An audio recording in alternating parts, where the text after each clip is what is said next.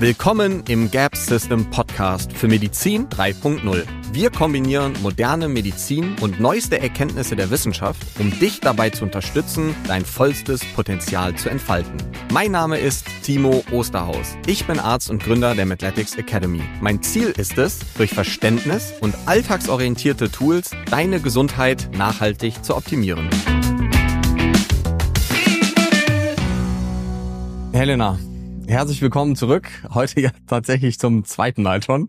Das erste Mal wollte ja mit der Technik nicht so ganz, aber ich glaube, heute haben wir einen sehr guten und schönen Weg gefunden. Wie geht's dir? Mir geht's natürlich sehr, sehr gut. Äh, bin ein bisschen aufgeregt hier über unseren Podcast, aber ich freue mich total und hoffe, dass wir dieses Mal richtig schön ein paar Infos hier zusammentragen, die die, die Zuhörer auch interessant finden und die denen dann weiterhelfen. Ja, perfekt. Es gibt ja immer so eine, kennst das ja so, wenn man so auf der Straße draußen rumläuft und man trifft irgendwen, der fragt dann so, und wie geht's? Und du sagst, ja, gut. Das ist ja so die kurze Antwort. Und was wäre so, wenn ich dich fragen würde, wie es dir geht, was wäre so die, die lange Antwort von Elena im Moment? Also ich bin sehr beschäftigt natürlich, weil da ja am 4. Oktober das zweite Buch rauskommt und ich habe echt viele, viele Termine und es ist ein bisschen viel, aber es macht halt auch Spaß und insofern ist bisschen Stress vielleicht, aber irgendwie ähm, mit Aussicht auf irgendwie Veränderung, Entwicklung und insofern äh, gibt das dann auch irgendwie Energie. Und ich hatte einen sehr schönen Sommer, wo ich mich wirklich gut erholt habe. Ja, du siehst auch sehr erholt aus tatsächlich. Also den Stress sieht man dir nicht an. Aber wo du jetzt gerade ähm, das zweite Buch erwähnt hast. Ich habe ähm, das erste, gehen wir auch gleich nochmal ein bisschen ins Detail. Das erste habe ich auch vor mir. Ähm, super geniales Buch. Ich habe das tatsächlich auch in meinem Buch ja als weiteren Lesenstoff mit empfohlen. Willst du uns einmal ganz kurz abholen, worüber die beiden Bücher gehen? Also, ich bin ja etwas ungewöhnlich aus der klassischen Schulmedizin kommend, eine ausgebildete Nephrologin geworden und in meiner Suche nach Heilung, wo ich auch sehr viel alternative Sachen gemacht habe, musste ich dann irgendwann doch zur Kenntnis nehmen, etwas enttäuscht, dass das mit dem Vermeiden von Krankheiten echt schwer ist. Und wenn jemand erstmal richtig krank ist, finde ich es auch super schwer, das wieder wegzubekommen. Und nachdem ich dann nach der Klinik äh, echt einige Jahre dann so sehr ganzheitliche, eher feinstoffliche Sachen gemacht habe, habe ich mir überlegt, okay, irgendwer muss sich ja auch um den Körper kümmern, auf internistische Art und Weise, jetzt nicht so mit Sport und Ernährung, sondern mehr so technischer vom Stoffwechsel her. Und ich habe dann einfach gesucht, wie funktioniert denn im Stoffwechsel auf zellulärer Ebene eigentlich Gesundheit? Und da man in der Nephrologie wirklich von Anfang an sehr viel Blutdiagnostik macht, habe ich das irgendwie immer mehr weiterentwickelt. Und durch dieses ganzheitliche kamen dann auch immer jüngere Menschen. Bei mir ist dann jünger Timo irgendwie Ende 40. Und ähm, das waren dann vor allen Dingen Frauen, die dann wirklich auch sehr viel schon richtig gemacht haben. Und da habe ich dann festgestellt, mit immer mehr Messen von Werten, die nicht nur so klassische internistische Werte sind, sondern auch mehr Nährstoffe, Hormone, Stresswerte für Zellen, oxidativer Stress und sowas, dass da doch, obwohl die sich doch so gut verhalten, sehr, sehr viel in Unordnung ist. Also entweder bestimmte Werte, die für Krankheiten sprechen, Nierenwerte, Leberwerte sind dann schon doch ein bisschen erhöht, ohne dass dann da man im Außen einen Grund findet oder wirklich abartige Nährstoffmängel, Vitamin D, B12 und sowas. Und dann habe ich irgendwann angefangen und das ist jetzt natürlich retrospektiv, ist das so, als hätte ich das bewusst gemacht, aber das hat sich irgendwie so ergeben durch diese nephrologische Art und Weise von tatsächlich in der Transplantationsambulanz hat man Messen, machen, Messen, machen gemacht. Man hat ja nicht, wir haben nicht gewartet, bis die Patienten krank waren. Wir haben die immer wieder einbestellt, durchgemessen und dann mit wirklich äh, Immunsuppressiva, Antihypertensiva, äh, Antibiotika, also so richtig pharmakologischen, äh, ernsthaften Sachen eingestellt. Und siehe da, es ging ihnen einfach besser. Und das jetzt so übertragen auf die Halbgesunden hat mich dann zu dem, was ich dann in dem Buch, in dem ersten grünen Buch, das heißt Nährstofftherapie, orthomolekulare Medizin und bioidentische Hormone, äh, gebracht. Und die Idee ist einfach über eine eingehende, mehr funktionelle Labordiagnostik wirklich zu erfassen im Sinne einer Einschlussdiagnostik, wer der Mensch, der mir gegenüber sitzt, mit Problem A oder B oder Sorge oder Angst oder Wunsch, den erstmal zu erkennen, zu gucken, wer das ist. So ähnlich wie vielleicht in der Dermatologie. Ich bin ja auch noch Tochter von einem sehr äh, strengen äh, Dermatologenprofessor. Die haben halt den Vorteil, die können genau sehen, was du für ein Hauttyp bist. Also helle Haut, empfindliche Haut, äh, trockene Haut. Und so eine ähnliche Beschreibung könnte man auch für die innere Medizin innen drin machen. Der Nachteil ist halt, dass es nicht zu sehen ist, wo Wobei ich finde schon, dass es doch auch über die Haut zu sehen ist, wie es innen drin aussieht. Aber wenn man es richtig objektivieren will, muss man Blutwerte messen. Diese Blutwerte sind wirklich dann auch nochmal eine Kunst, die dann auszulesen. Und die Idee ist wirklich früher, als normalerweise in der Schulmedizin man das macht. Ich finde, da warten wir Internisten nach Leitlinien einfach darauf, dass die Krankheit da ist und dann wird mit pharmakologischen Substanzen eingestellt. Wenn man einfach 10, 20 Jahre früher den Menschen analysiert, vermisst, schaut, wie er genetisch, epigenetisch dasteht und das dann zu behandeln mit Nährstoffen und Hormonen, wo man eben einen Bedarf auffüllen kann.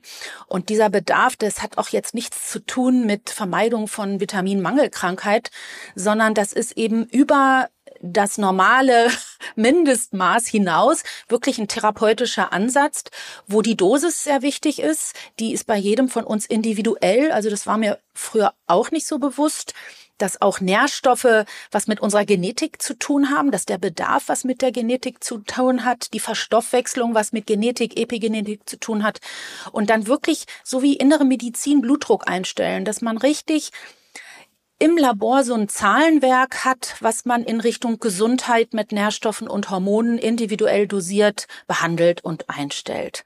Und das habe ich in dem Buch erklärt. Vielleicht in dem grünen Buch habe ich auch ein bisschen erstmal versucht, die Menschen abzuholen, weil ich widerspreche ja total, was in den normalen klassischen Hausarztpraxen passiert. Das ist ja nicht die Realität. Ähm, das wird auch nicht so gelehrt an der Universität. Äh, das lernen wir auch nicht in der Facharztausbildung. Äh, da habe ich erstmal so versucht, die Leute abzuholen. Da können wir auch noch mal drüber sprechen. Wieso werden Nährstoffe kritisiert? Wieso haben alle vor Hormonen Angst? Und dann gehe ich näher drauf ein, wie man Nährstoffe dosieren sollte. Und dann nutz, nehme ich mhm. halt die wichtigsten, mit denen ich arbeite. Und am Ende des Buches gebe ich dann auch noch mal so ein paar Indikationsbeispiele, wie man dann dieses Wissen nutzen kann.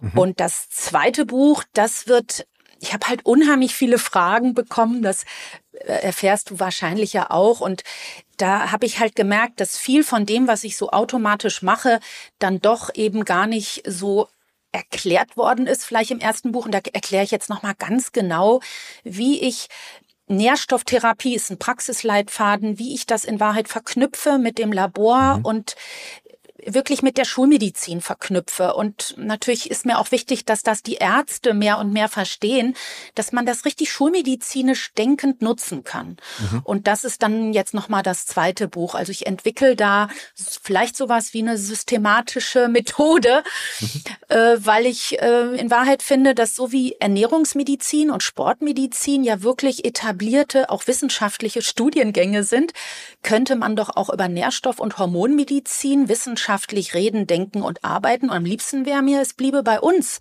in der Humanmedizin und ist dann äh, Teil auch unseres Anwendungswissens auch für Leute, die krank sind und auch in der Prävention, um wirklich Menschen mit spezifischen Veranlagungen zu beschützen im Alter. Also mhm. Also gesund alt werden ist so vielleicht eins meiner Missionen, weil ich eben einfach auch aus der Nephrologie, das war ja fast früher sowas wie die Geriatrie, weil ich daher komme ne, und mich dann letztendlich immer mehr in, in die Jugend zurückbewegt habe. Aber ich komme mhm. eben aus den 70, 80er Jahren und beschäftige mich jetzt mehr mit den jungen Menschen, weil ich die in Wahrheit vor dem, was dann im Alter normal gewesen ist oder noch ist, finde ich schon einen Großteil auch verhindern könnte, wenn man nur mehr über sich wüsste und wenn die Ärzte auch vielleicht spezifischer die Menschen beraten würden und auch mhm. dann behandeln würden. Ja, also das vielleicht erstmal so als Geschichte. Darum geht's in diesen beiden Büchern.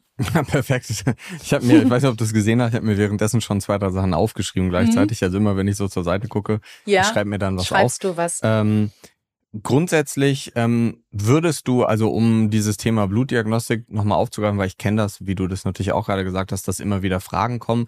Ich kenne das tatsächlich aber auch, dass viele dieses Thema präventive Blutdiagnostik, funktionelle Blutdiagnostik irgendwie nicht wirklich ehrlicherweise verstehen und dann davon ausgehen, man würde von irgendeinem Check-up reden, den man jetzt plötzlich mit 20 jedes Jahr schon macht. Aber wir wissen ja beide, in den meisten Check-ups sind die meisten Blutwerte ja gar nicht enthalten. Du hast es jetzt eben funktionelle Blutdiagnostik genannt. Aber würdest du jetzt als Fachärztin trotzdem eine präventive, funktionelle Blutdiagnostik jedem empfehlen? Und wenn ja, ab wann?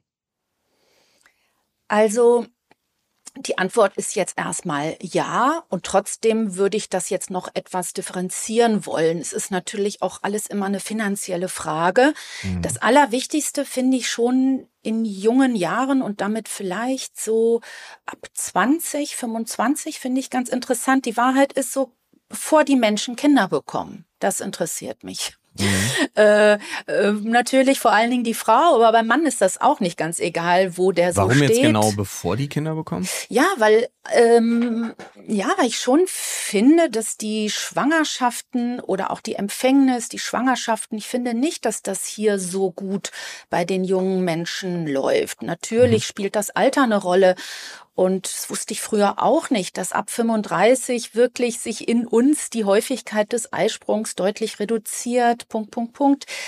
Das war mir auch alles nicht so bewusst, weil wir fühlen uns ja auch bis Mitte 40 jung und äh, die Fruchtbarkeit verändert sich aber in Wahrheit auch schon ab Ende 20.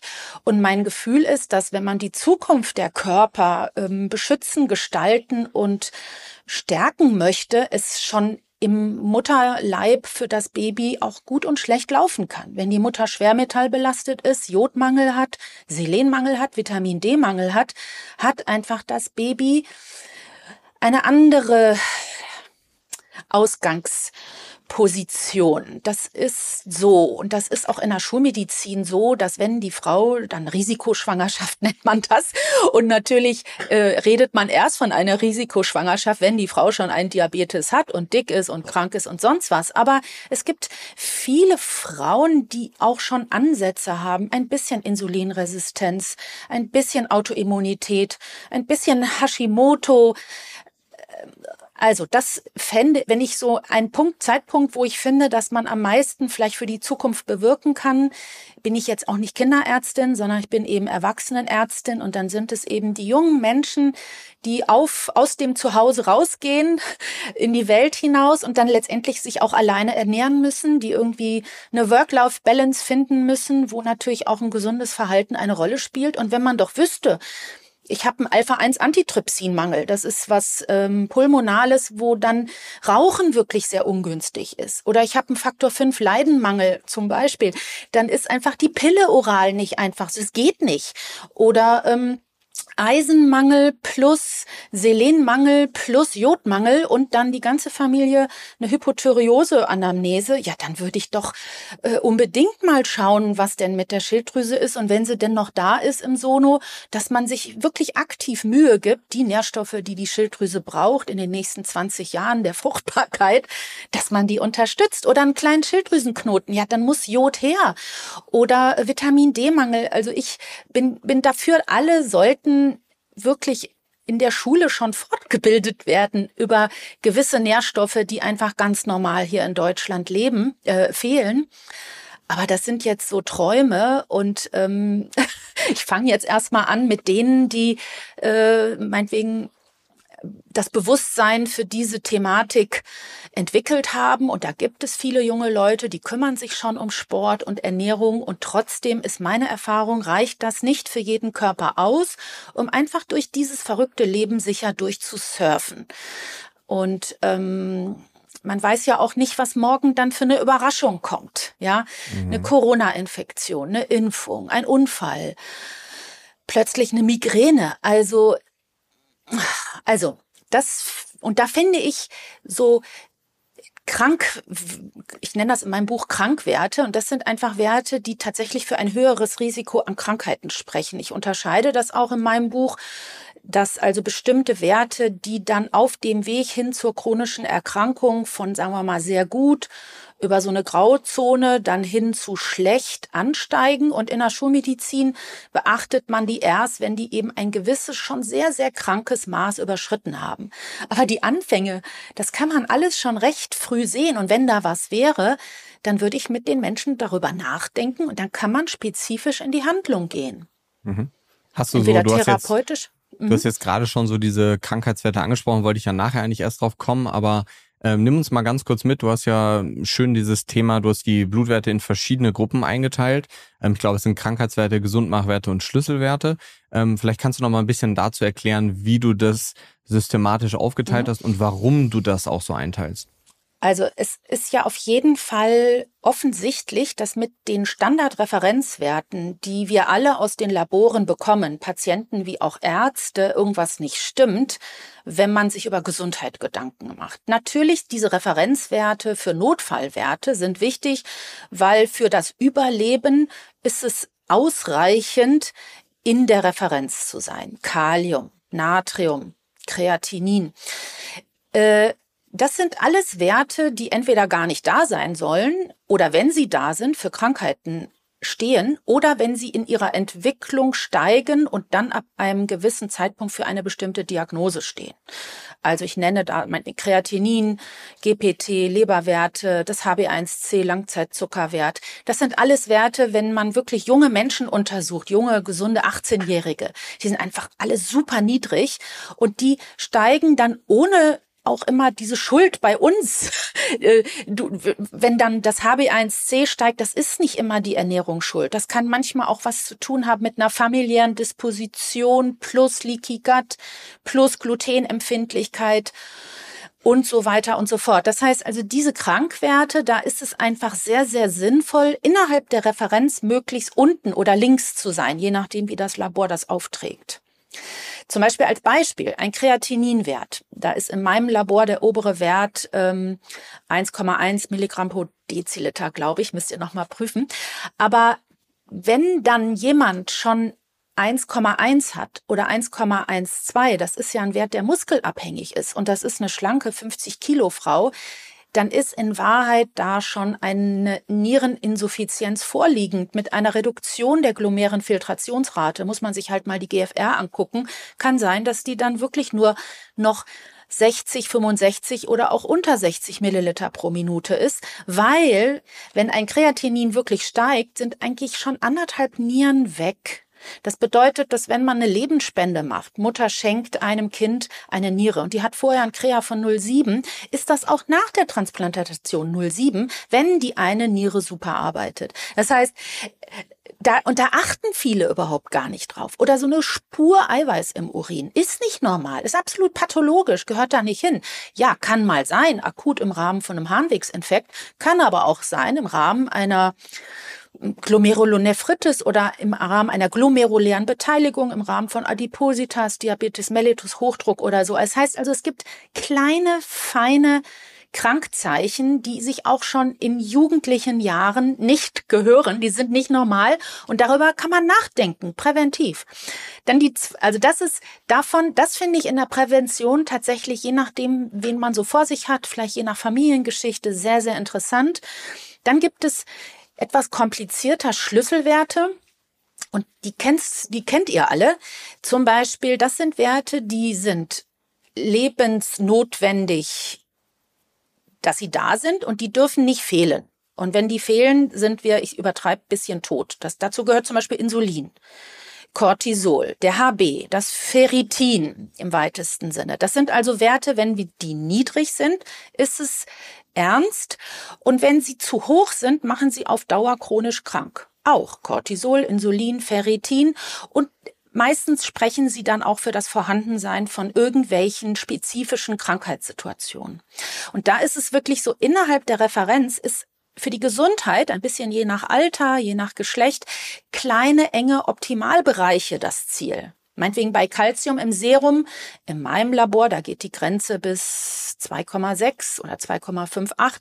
Ich will 2,45 haben. Das ist jetzt ein Erfahrungswert, ja. Ja, das ist abhängig auch noch von Gesamteiweiß. Aber Ferritin zum Beispiel. Ich will gerne bei den Frauen 100, meinetwegen 70, meinetwegen auch 150. Hängt davon ab, wie sportlich sie denn ist und was sie erreichen will. Triathlon oder einfach nur zur Schule gehen können. Oder der HB-Wert. Das ist ja auch noch mal ein bisschen je nach Alter, je nach Geschlecht ein bisschen unterschiedlich optimal, aber für eine Frau 14 ist super und 11,8 ist einfach blöd.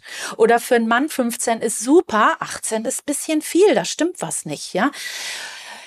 Das ist super wichtig. Das heißt, diese Schlüsselwerte, allein wenn die ein bisschen nach links und nach rechts gehen, wenn man das vernetzt lesen kann, und das habe ich durch die Schulmedizin, durch die Nephrologie gelernt, vernetzt Schlüsselwerte, Krankwerte verbinden zu können. Und dann mit der dritten Kategorie, die wird halt nie gemacht, da fließen alle Werte rein, die in der Schulmedizin einfach nicht lebensnotwendig sind und es ist egal, ob sie unten sind oder oben. Das, das sind so Sachen wie B12, zum Beispiel das ähm, 25 OH Vitamin G, D, wogegen das 1,25 ein Schlüsselwert ist. Ähm, auch ein Schlüsselwert ist zum Beispiel natürlich FT3, super wichtig. RT3 ist zum Beispiel ein Krankwert. Das soll einfach möglichst niedrig sein, nicht hoch. Hoch ist doof. Ähm, dann auch die im weitesten Sinne Mineralien, Selen, Zink. Na klar gibt's da auch ein zu viel, aber unsere Realität ist sowas von weit weg von diesem zu viel. Und da ist es so, diese Referenzwerte von den Nährstoffen entsprechen nur der statistischen Realität dessen, was in der Bevölkerung normal ist. Das heißt, das ist kein therapeutisches Ziel. Im Gegensatz zu den Krank- und Schlüsselwerten ist es da wichtig, möglichst am oberen Rand der blöden Mangelreferenz zu sein oder sogar manchmal will ich therapeutisch weit auch darüber. Denn die Wahrheit ist, man kann mit Nährstoffen, so wie man auch in der Physik mit Temperatur, Eisbaden, Sauno, Sauna, ja auch unphysiologisch mit Dosierungen therapeutisch arbeiten kann, manchmal auch etwas erreichen, wenn man über die Natur hinausgeht. Ja, also Vitamin D ist dafür ein Beispiel. Selen ist auch manchmal interessant, ne? aber auch die ganzen B-Vitamine, das DHEA, Progesteron, das sind alles Sachen, die sind in der Schulmedizin unwichtig. Niemand beachtet sie. Sie werden einfach links liegen gelassen, nicht benutzt. Und das Interessante ist auch, wir sind so geeicht auf diese Notfallreferenzwerte, dass man dieses Konzept von, es muss in der Referenz sein, wenn man das überträgt auf die Nährstoffe und Mineralstoff- und Gesundmachwerte, die viel in den Hormonen- und Nährstoffbereichen liegen, dann haben eben ganz viele Angst, sie vergiften sich, wenn dann unter Therapie ich endlich mal zufrieden bin. Und dann gehen die zum Hausarzt und dann findet der ein Selen von 140, 150, ähm, ach, schon wieder die Einheit, weiß ich nicht, aus dem Kopf, Mikro, irgendwas, ne? Dann äh, haben alle sofort Angst, oh, das ist ganz schlimm, äh, sie vergiften sich. Oder auch bei B12, ne?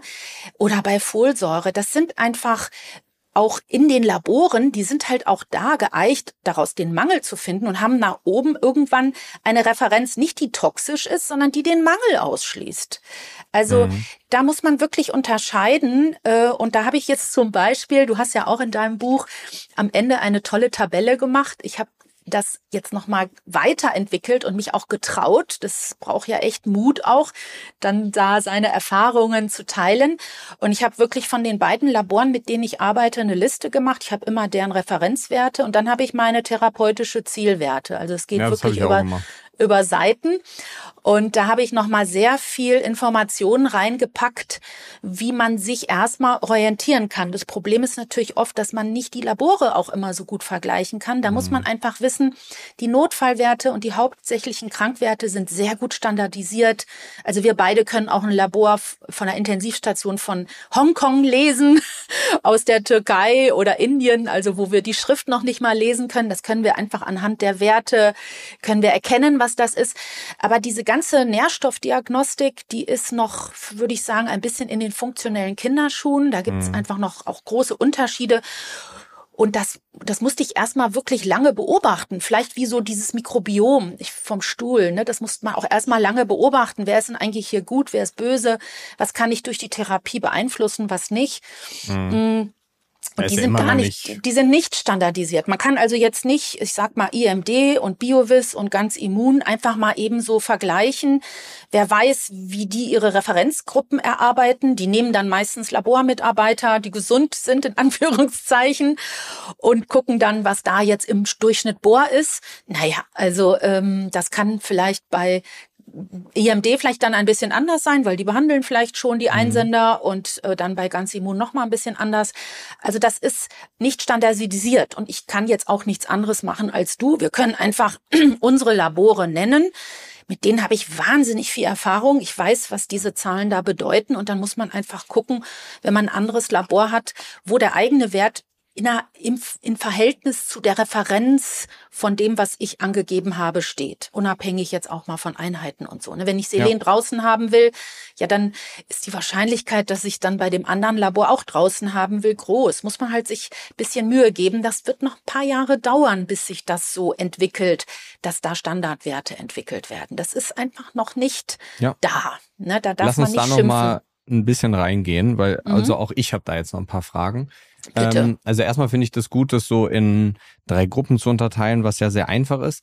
Vielleicht bleiben wir noch mal kurz so bei diesem Beispiel Selen. Also Selen wird übrigens in Mikrogramm pro Liter angegeben. Mikrogramm ähm, pro Liter, gut. Grundsätzlich bist du da bei mir, dass wir gerade Mikronährstoffe primär im Vollblut messen sollten? Also ich ähm, ich nutze ja beim IMD dieses Mineralprofil mhm. und tatsächlich das misst die Hauptmineralien im Vollblut. Mhm. Und das also finde ich. Was heißt jetzt Hauptmineralien, sowas wie Selen, ja, die, Magnesium? Also Zink, Zink Magnesium, Kupfer, alles mhm. machen. Also die ja. machen auch Calcium, Natrium, Kalium, Magnesium, Calcium, mhm. machen die alles im Vollblut. Und tatsächlich, das finde ich schon sehr, sehr wichtig. Und manche Dinge sind einfach im Serum Schwachsinn. Und zwar alle die, die hauptsächlich intrazellulär ähm, ja. aufzufinden sind. Das sind zum Beispiel jetzt Magnesium und auch Zink. Ich finde aber schon, dass die Bestimmung im Serum ergänzend von einigen Mineralien sein muss. Also zum Beispiel, ich mache immer Kalium auch im Serum, weil ich will immer wissen, wie der Körper quasi das dann im Serum reguliert, weil es ist ganz klar, das Serum ist das Blutwasser, das Serum ist das, was der Körper quasi auf Kosten von allem anderen, auch von Zelle, auf, aufrecht erhält, um diesen pH von 7,45 zu garantieren. Das heißt, das interessiert mich schon und das ist auch immer das, wo ich dann, ich will immer auch schulmedizinisch immer wissen, dass das, was ich da mache, dann auch keine negative Konsequenz hat und das würde ich eben im Serum sehen. Also Kalium mache ich im Serum, Natrium mache ich im Serum, das ist ja hauptsächlich auch extrazellulär und was wahnsinnig wichtig ist, ist auch das Calcium im Serum und man muss Calcium im Serum und im Vollblut zusammen betrachten. Wo ich, wo es egal ist, fast ist bisschen Selen, da kann man auch aus dem Serum Serum querdenken. Also jedes Mineral ist einfach tatsächlich ein bisschen anders zu betrachten und zu bewerten. Das hängt davon ab, wo die wohnen und auch in welcher Hierarchie es für das Leben und Tod es bedeutend ist. Und zum Beispiel Calcium ist wirklich super, super wichtig und Kalium ist super, super wichtig. Und das wird wirklich vom Körper aktiv reguliert über Vitamin D, Parathormon etc. etc. Und da haben wir ein Riesenreservoir. Das ist der Knochen. Der hat ähm, kiloweise, also Kilo Calcium und der kann einfach sofort puffern, wenn das mit dem pH im Blut nicht so stimmt. Ne? Insofern, das ist eine richtig lebenswichtige Schnittstelle. Ich komme nicht aus nur mit Vollblut, aber ich komme auch nicht aus warum, also ich bin total bei dir. Ähm, ich finde auch so gerade Magnesium, Zink und Co. Vollblut super wichtig.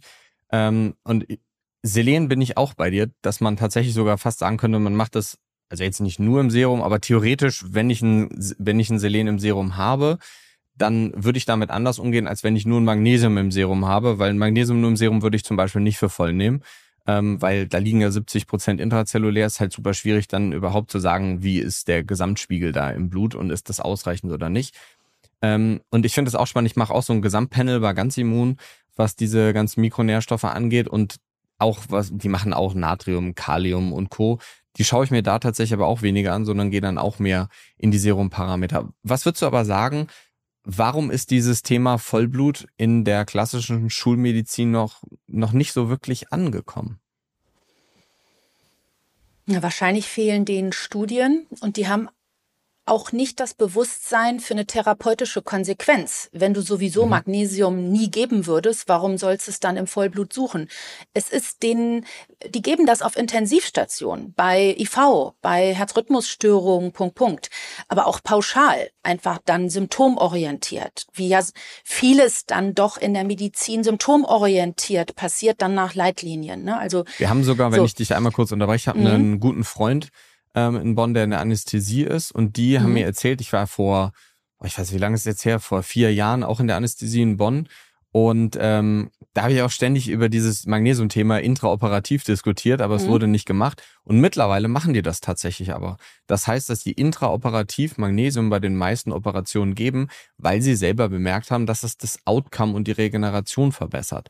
Jetzt nicht aber an sie, spezifischen sie, aber Dingen, sie messen aber halt, sie messen nicht vorher nee, sie nicht. den Spiegel, ne? Ja, und absolut. weißt du, das heißt, das ist der Knackpunkt. Wenn du aus dem, was du misst, deswegen machen die Hausärzte ja auch in Anführungszeichen dann nicht die ganzen Wünsche der Menschen, die kommen und gemessen werden wollen, weil es selbst wenn der Wert beim selbst wenn der Wert im Magnes beim Magnesium im Serum 0,6 ist, dann bedeutet es, dass es in der Zelle eine Vollkatastrophe von Leere ist, mhm. wird nichts gemacht.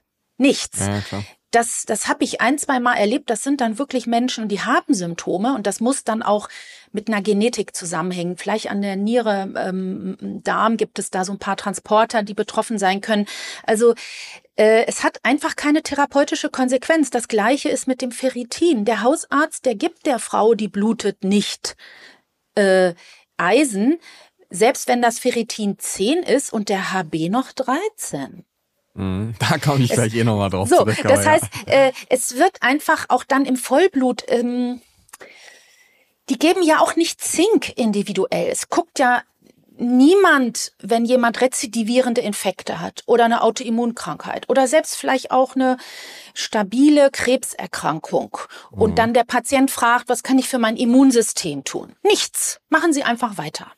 Hm. Nichts. Äh, nein, sie müssen auch nicht Kenn gesund ich. ernähren. Ja, sie müssen aufhören zu rauchen und Sport soll ganz gut sein. Aber es wird ja nicht dann hingegangen und explizit ein paar Basics, die das Immunsystem doch gut gebrauchen könnte, um irgendwie den nächsten Schnupfen vielleicht ohne Lungenentzündung zu überstehen. Das wird nicht gegeben und auch nicht ausgemessen.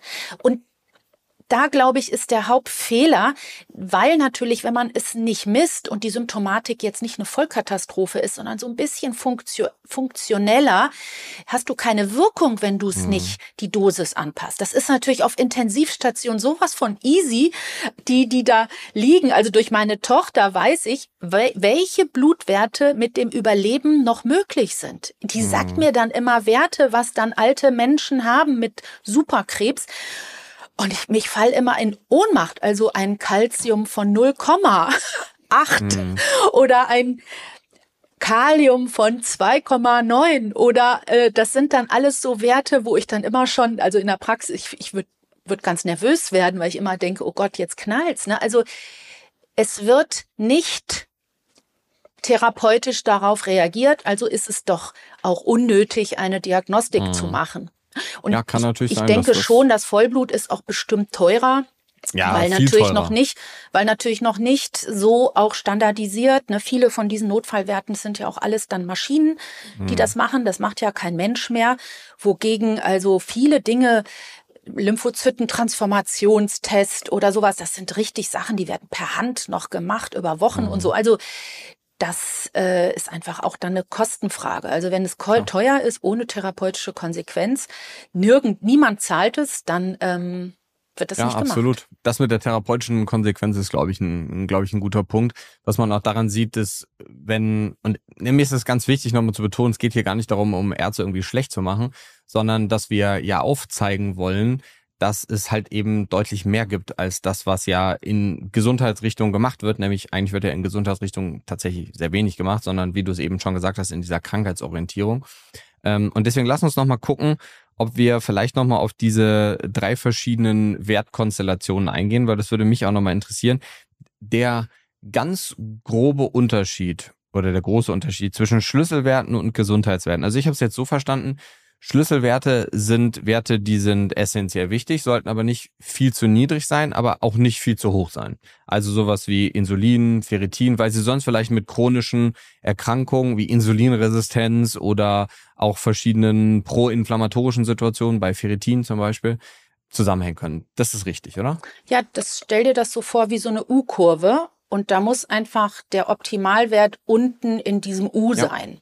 Ich glaube, was ganz wichtig ist zu verstehen, ist, aber wir reden ja von dem Optimalwert, in dem Schlüsselwerte ja. sich befinden sollten, nicht von dem Referenzwert. Ne? Das ja, ist aber die anderes. Referenz ist quasi, es ist ein bestimmter Mini-Bereich, meistens innerhalb der mhm. Referenz. Mhm. Manchmal ein bisschen links, manchmal ein bisschen rechts. Mhm. Und es ist wirklich ein Mini Optimalbereich. Also es ist dann noch nicht mal die Referenz, die ist viel zu groß, ne? Mhm. sondern es muss wirklich in einem bestimmten Bereich der Referenz Manchmal sogar ist es eine Zahl, die ich gerne mir wünschen würde. Es ist eine Wenn konkrete wir da so einen Zahl. Spezifischen ja. Wert nehmen. Ich finde immer ein spannendes Thema ist so Ferritin, weil ja. die Referenz von Ferritin ist irgendwie, es gibt kaum jemanden, der nicht in diese Referenz reinfällt. Weil, also bei ganz immun ist die Referenz zum Beispiel von 22 bis 322. Das ist ja schon so ein Bereich, wo man sich fragt, okay, ähm, schwierig da nicht reinzufallen. Bei Ferritin, ähm, Nanogramm pro Milliliter, das ist eigentlich immer die gleiche Einheit. Ähm, wo siehst du da so die Referenz? Also ich würde, also, oder beziehungsweise um es genau mit dem Wort zu nennen, den Optimalbereich für diesen Schlüsselwert. Ich versuche da so Frauen 100, 120, Männer 100, 150, irgendwo so natürlich individuell nach deren Bedürfnissen. Aber wo siehst du diesen Optimalbereich für Ferritin? Also bei mir im Labor, das ist das Labor Augsburg, ich habe das so ein bisschen aufgeteilt. So diese ganzen lebensnotwendigen Sachen mache ich beim Labor Augsburg, einfach weil es A, aus der Erfahrung heraus von den privaten Krankenkassen ohne, ohne so viel Probleme eher übernommen wird. Beim IMD gibt's manchmal mehr Schwierigkeiten, ist so mein Gefühl. Mhm. Und die haben jetzt zum Beispiel beim Mann, nennen die 30 bis 400 Nanogramm pro Milliliter und dann teilen die ein, Frau prämenopausal und post und siehe da, die Referenz ist natürlich unterschiedlich, ist doch mhm. logisch, die blutet ja auch nicht mehr und die finden auch bei der Frau 15 bis 150 prämenopausal und eben die äh, postmenopausal ist dann immerhin 15 bis 300 erlaubt. Und ähm, bei mir ist so, also ich finde mindestens 70 bei der Frau und mhm. tatsächlich Sportler, Sportlerinnen, die wirklich Leistung erbringen wollen müssen, gerne 150 bis 200. Mhm es hängt auch so ein bisschen damit zusammen, nehmen wir mal an, äh, also das wäre so mein Ziel, ne? Und wie man jetzt das Ziel dann umsetzt, muss man ein bisschen gucken. Wenn die sehr stark blutet, gebe ich der jetzt nicht Eisen, sondern würde dann mit Progesteron gucken, dass ich die Blutung etwas in den Griff bekomme, so dass sie nicht so viel Eisen verliert. Mhm. Also man muss auch gucken, es verträgt nicht jeder oral so gut Eisen. Aber das ist erstmal das Ziel. Und beim Mann also 400 wäre mir jetzt ein bisschen zu hoch. Ähm, muss man auch immer gucken, dass der nicht so ein metabolisches Syndrom hat und so Silent Inflammation. Aber so 200, 300 darf der schon haben. Und je gesünder, mhm. desto großzügiger bin ich da. Mhm. und natürlich, heißt ja, und das kann man natürlich auch noch ergänzen, so ein bisschen mit dem Blutbild. Also die Idee ist wirklich immer vernetzen.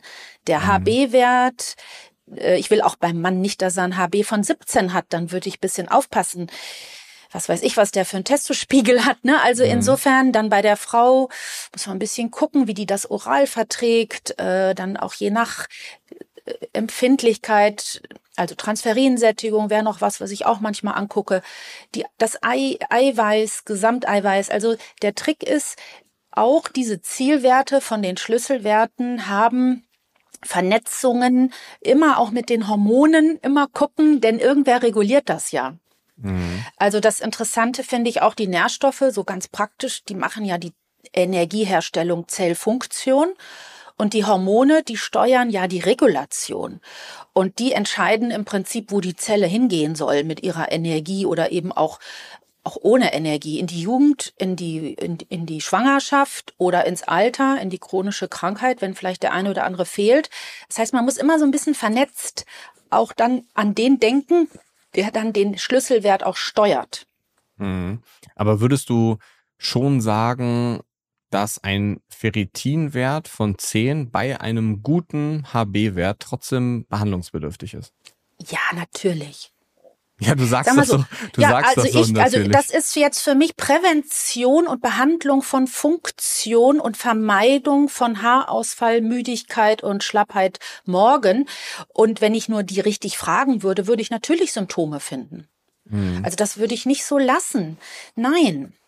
Also ich, es ist halt, in der Schulmedizin, wir sind halt so groß geworden, dass wir uns um lebensbedrohliche Dinge kümmern. Und das machen die ganzen Ärzte, wir alle immer ja auch noch sehr gut. Und in der Klinik geht es auch noch ganz gut es bröselt auch schon ein bisschen, weil das System etwas an seine Grenzen kommt.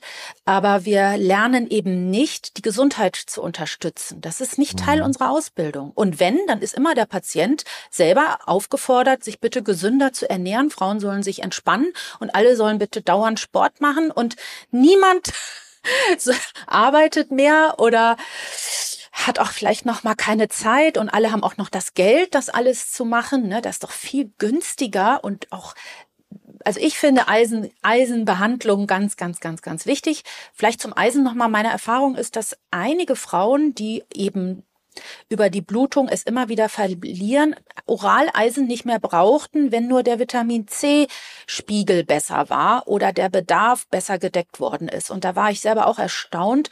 Es ist nicht so, dass ich beim Vitamin C messen. Kann man auch noch mal ein bisschen kritisch drüber diskutieren. Das muss man einfrieren und dann äh, schicken. Ich glaube sogar auch zentrifugieren.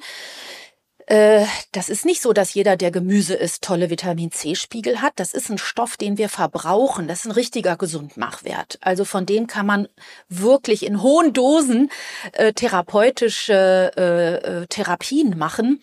Äh, und meine Erfahrung ist, dass durchaus der eine oder andere mit ordentlich Vitamin C am Tag. Das wären dann vielleicht 4000 Milligramm am Tag.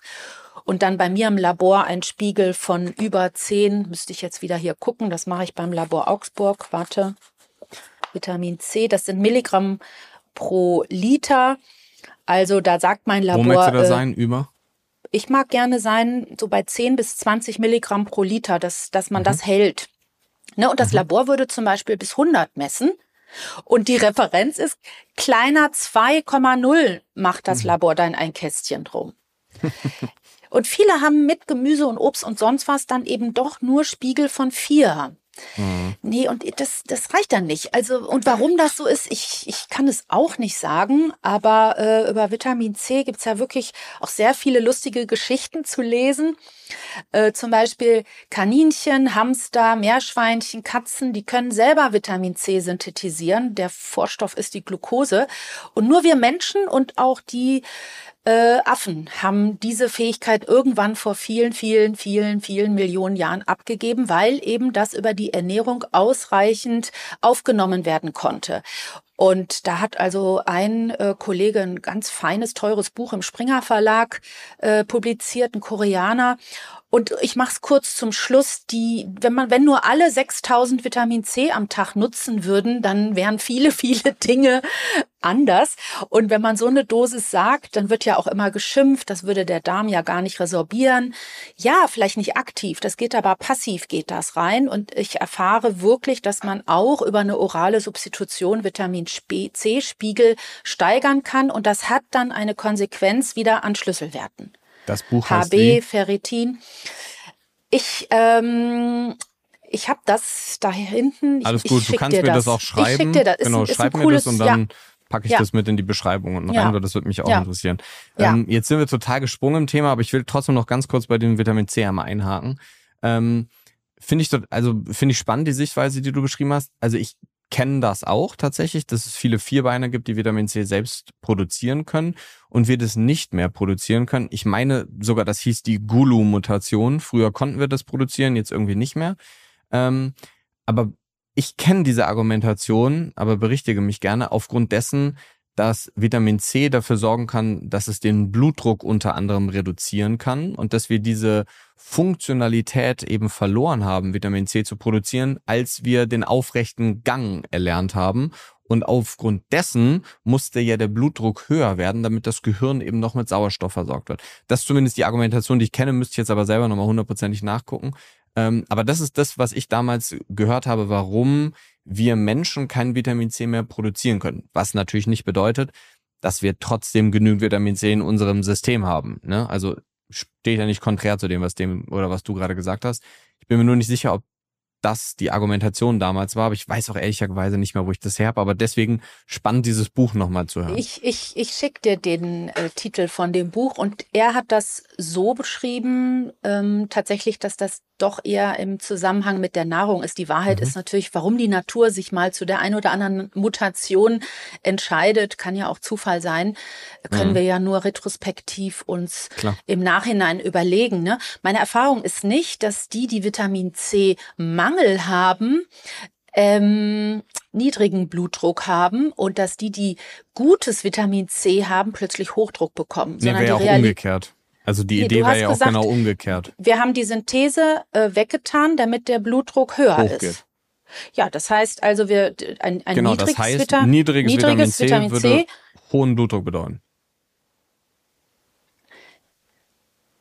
Das heißt, wenn die Synthese ja, wegfällt, und das ist kein ist nicht Vitamin C. Das genau. ist nicht, es ist nicht meine Erfahrung, dass das so ist dass die, die niedriges Vitamin C Hochdruck haben und die, die ein super Vitamin C haben Unterdruck haben, würde ich mal sagen, ich muss mal drauf achten, aber das würde ich sagen. Ist ja auch die Frage, äh, ob das wirklich Über- oder Unterdruck dann ist, ne? Ja. sondern es kann ja durchaus auch einfach sein, dass es darum ging, dass wir irgendwie vom Grundtonus her ja. 10 Millimeter Hg mehr haben, damit mehr Durchblutung aufgrund dieser weiteren Entfernung vom Boden bis zum Gehirn zustande kommt. Aber da müsste ich jetzt selber mal nachgucken. Das ist nur so diese Theorie, die ich im Kopf hatte. Ja. Ähm, Gerade wenn du noch so dieses Thema Gesundheitsmachwerte, damit wir das noch abschließen, ähm, wie ist das da? Also wir haben eben gesagt, bei den Schlüsselwerten ist es so ein ganz kleiner Optimalbereich, wie so eine U-Kurve. Ähm, also ein Teil innerhalb der Referenz, entweder unten oder oben, vielleicht so ein bisschen drüber oder drunter, und das beschreibst du ja auch schön im Buch anhand einer Grafik, ähm, wie ist das bei den Gesundheitswerten oder Gesundmachwerten? Du hast eben gesagt, Vitamin D, das 25 OH gehört dazu, das Vitamin B12 gehört zum Beispiel dazu. Also tatsächlich die Schlüsselwerte, ich muss einhaken, sind mhm. nie außerhalb der Referenz. Ah, okay.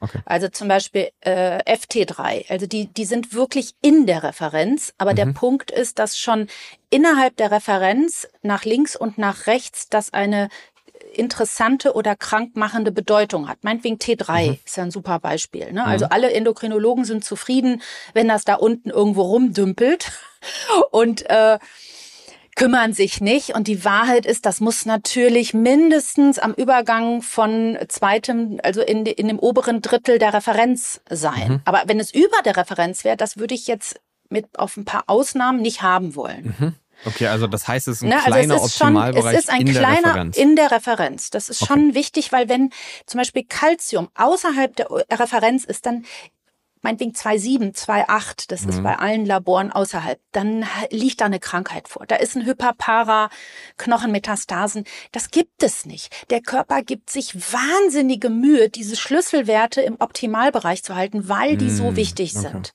auf Kosten aber von anderen Bereichen. Und da macht es, die sind in Wahrheit, wenn ich ein Detektiv bin, sind die am interessantesten, weil sie schon über, eine, über die Vergangenheit Ausdruck geben, ob schon irgendwas in der Regulation gestört, mhm. kompensiert wird. Mhm. Die sind spannend.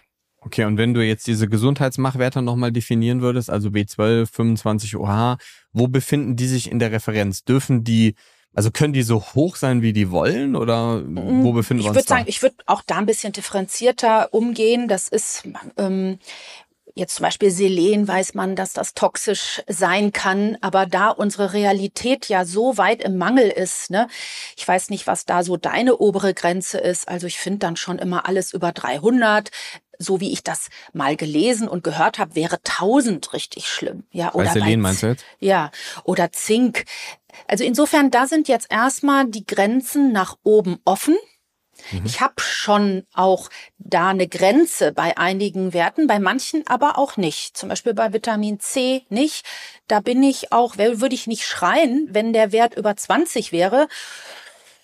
Es ist dann einfach vielleicht nicht das Geld und den Aufwand wert. Es ist aber mhm. nicht schädlich. Es ist äh, einfach nicht nötig, mhm. um eine Wirkung zu bekommen. Ich habe ja immer ein Ziel, Timo. Ich will mhm. immer in einer, im Labor, ich will so eine schulmedizinische Sache lösen und beschützen. Also entweder lösen kurativ oder beschützen präventiv. Und natürlich auch oft dann das verbunden mit den Symptomen, die die Patienten ja auch bei mir auch haben. Ich habe jetzt nicht so ganz gesunde, die nichts haben. Ne? Sind alle auch bisschen älter schon eher. Also ich habe immer ein Ziel von einem Gesamtwerk, was ich dann vernetzt lese. Und die Gesundmachwerte sind einfach etwas, wo man nicht sich aufregen soll, wenn es über dem oberen erlaubten Mindestlohn ist. Okay.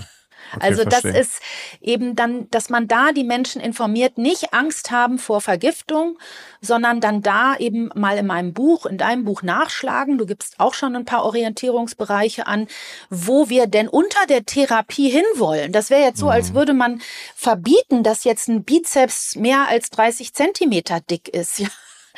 Also, äh, oder dass man eben nicht weiter springen darf als sieben Meter. Oder nein, Mhm. Und ich habe da schon dann auch oben Grenzen, aber die haben jetzt nicht so sehr was mit Angst zu tun, so wie bei den Krankwerten, da will ich äh, weg oder bei den Schlüsselwerten, vor denen habe ich Respekt.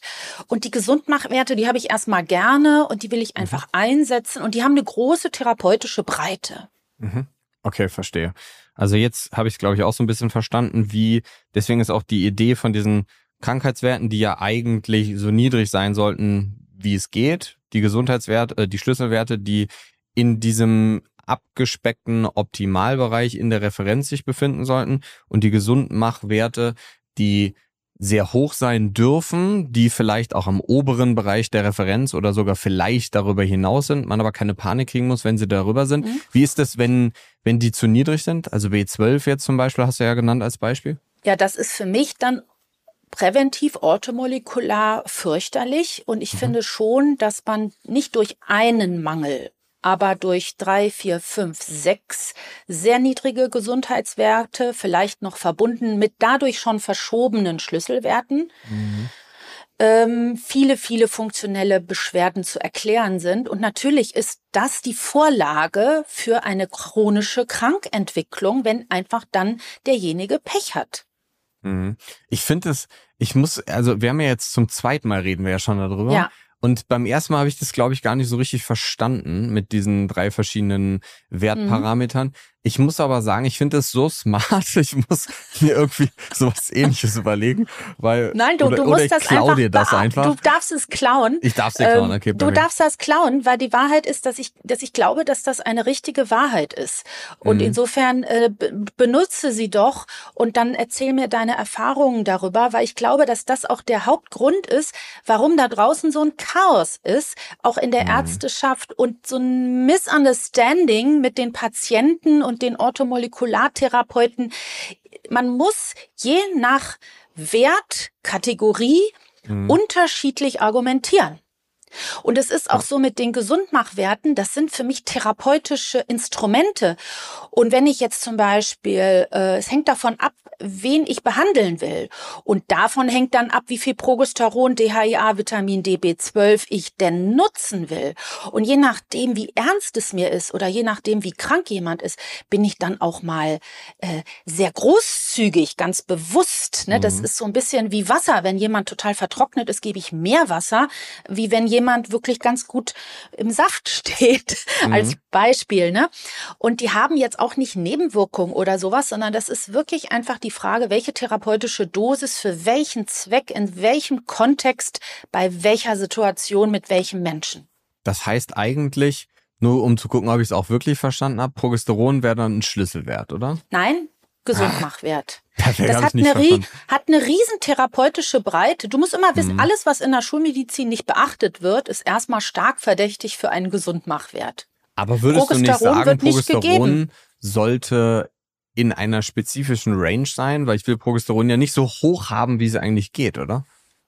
Also das hängt jetzt eben davon ab, wen du vor dir hast. Also okay, zum logisch, Beispiel, ja, man kann wirklich einem Mann unabhängig vom Spiegel, die, bei den Gesundmachwerten ist es sogar so, dass ich nicht unbedingt immer einen Spiegel vorher brauche, wenn ich, einen, wenn ich einen Zusammenhang sehe mit einer gewissen Symptomatik. Also zum mhm. Beispiel die perimenopausale Frau, 45, mit PMS und Schlafstörungen da muss ich jetzt keinen Spiegel bestimmen. Es gibt nichts Gefährliches, gar nichts. Ich gebe der einfach so in der zweiten Zyklushälfte die Empfehlung, 100 oder auch 200 Milligramm Progesteron zu nutzen. Wenn ich mhm. merke, die hat etwas Angst, dann fange ich an, vielleicht erstmal transdermal mit einer niedrig dosierteren Creme. Mhm. Wenn ich aber merke, sie hat keine Angst und vielleicht habe ich mit im Boot eine Frauenärztin, die vielleicht Progesteron auch bei einer Diagnose PMS mit auf Kasse verordnen mhm. würde, nehme ich natürlich Utrogest, Faminita oder sowas. Und dann muss man mit den Menschen nach Befinden irgendwie überlegen, was die richtige Dosis ist. Und da ist der Wert tatsächlich relativ egaler. Mhm. Es, man kann auch einem Mann, der gestresst ist, 55, völlig am Ende nicht mehr schlafen kann, einfach so 100 Milligramm Progesteron geben. Mhm. Also Professor wegen Wolf, der wegen Schlaf und Stress. Progesteron mhm. ist wirklich ein sehr cooles Allrounder-Hormon. Das regeneriert das Gehirn. Wenn der Mensch das oral nimmt, dann wird in der Leber Allopregnenolon daraus. Das macht dann wieder im Gehirn gesund müde. Es löst Ängste, es baut den Knochen aus. Ich finde, es ist antihistaminisch, insulinsenkend. Es ist wirklich ein cooler Stoff. Und die Idee ist, mit diesen Gesundmachsachen wirklich, gerade wenn es Hormone sind, nach Befinden dann ein bisschen die richtige Dosis zu bekommen, die dann etwas macht. Mhm. Da ist mhm. der Spiegel nicht so wichtig. Zum Beispiel B12, die B-Vitamine. Ich will damit neurologische Beschwerdefreiheit. Ich will keinen Nebel mehr im Kopf und ich will ein Homozystein von sieben. Und so lange mm. puzzle ich rum, auch wenn äh, B12 dann am oberen Rand der Norm wäre, bei mir ist das dann irgendwas mit 800 oder 1000, ja, äh, äh, kann auch gerne über 2000 sein. Das, das mhm. ist nicht die Wahrheit, das Blut. Das ist ja auch nicht so, dass das Blut dann das Gewebe immer sicher widerspiegelt. Hm, ja, also diese, logisch, ne, diese Gesundmachwerte, die kann man wirklich therapeutisch viel, viel großzügiger einsetzen. Und mir ist nur wichtig, dass wenn jemand das mal bescheuert misst, was man auch gar nicht mehr unbedingt so machen muss, wenn man mal aus dem Mangel raus ist, mhm. dass dann nicht vor lauter Angst schon wieder alle sich erschrecken und man dann cool da sitzen kann. Der Schulmediziner, meinetwegen in der Osteologie regen sie sich noch auf über viel B12. In der Hausarztpraxis wird sich aufgeregt, mhm. dass man einfach das dann erträgt und sagt, ja, ist nicht so schlimm. Ich habe mich da äh, sehr gut informiert und ja, ich werde die Dosis ein bisschen reduzieren, weil das ist dann vielleicht Geldverschwendung, aber das schadet nicht. Mhm.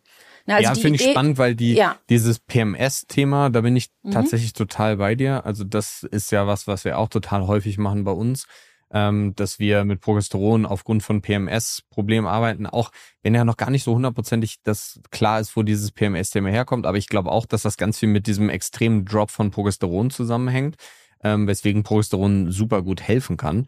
Was ich jetzt nur nicht so ganz verstehe, ist, ähm, also das heißt, nur um es nochmal richtig einzuordnen, Progesteron, ähm, also du, du dosierst das, beziehungsweise wendest es mit den Menschen primär an aufgrund von Symptomen beziehungsweise von Verbesserungen der Symptome. Finde ich super. Warum ist das bei T3 beziehungsweise FT3 anders? Weil, also ich arbeite super viel mit Schilddrüsenpatienten ähm, oder wir arbeiten super viel mit Schilddrüsenpatienten und tatsächlich finde ich es bei FT3 und FT4 auch so, dass wir uns oft viel zu sehr nach den Blutwerten richten. Ähm, und dass wir uns viel mehr um das Befinden der Menschen kümmern müssen. Wobei ich schon auch von vornherein sagen würde, dieser Bereich, in dem FT3 sein sollte, ist wahrscheinlich viel kleiner als dieser Bereich, in dem Progesteron am Ende sein könnte, um es einfach zu formulieren. Ist das jetzt der Unterschied, warum du sagen würdest, das eine ist ein Schlüsselwert und Progesteron ist ein Gesundmachwert? Also die, also zwei, äh, sagen wir mal, Fakten, woran du dich immer orientieren kannst. Und ich finde auch, dass das mit den Schlüsselwerten ist ein bisschen knifflig. Das stimmt. Ja, genau. Es ist wirklich, es ist ein bisschen, ich musste auch lange drüber nachdenken und bei drei, vier Werten in der Tabelle habe ich auch S Schlüssel Schrägstrich krank oder S Schlüssel mhm. Schrägstrich gesund. Aber ein Indikator, dass das ein Gesundmachwert ist, ist, wenn der fehlt, dann sind wir nicht tot. Also mm. postmenopausale okay, Frauen. Okay, das wäre bei FT3 aber ein Problem, ja, wenn der Genau, ja, ganz ja, ja, genau, okay, genau, ein Riesenproblem. Ja, so, okay, also erstens, ähm, wenn es nicht fehlt, sind wir nicht tot. Also man mhm. merkt ja an uns, äh, ohne B12 stirbt keiner, ohne Omega-3, ohne Omega-3, ohne ja. Progesteron, Postmenopause. Und es wird ja sogar, das Krasse ist ja auch, dass das in den Leitlinien der Frauenärzte bei der Frau mit Zustand nach Hysterektomie wird ja ganz klassisch nur transdermal ja. äh, für die HRT das Estradiolgel empfohlen und Progesteron nicht. Da könnte ich ja auch immer verzweifeln. Also an, an alle, die das hier hören, unbedingt das Progesteron trotzdem mitnehmen, weil wir Frauen sind doch ja. nicht nur Gebärmutter, wir haben noch ein Gehirn, wir haben auch andere Rezeptoren, die nicht überstimuliert, so alleine stimuliert werden sollen, nur mit E2 immer Progesteron gleicht etwas aus. Das also Gespräch also, hatte ich vor ein paar Wochen mit einem Gynäkologen, genau ja. dieses Thema.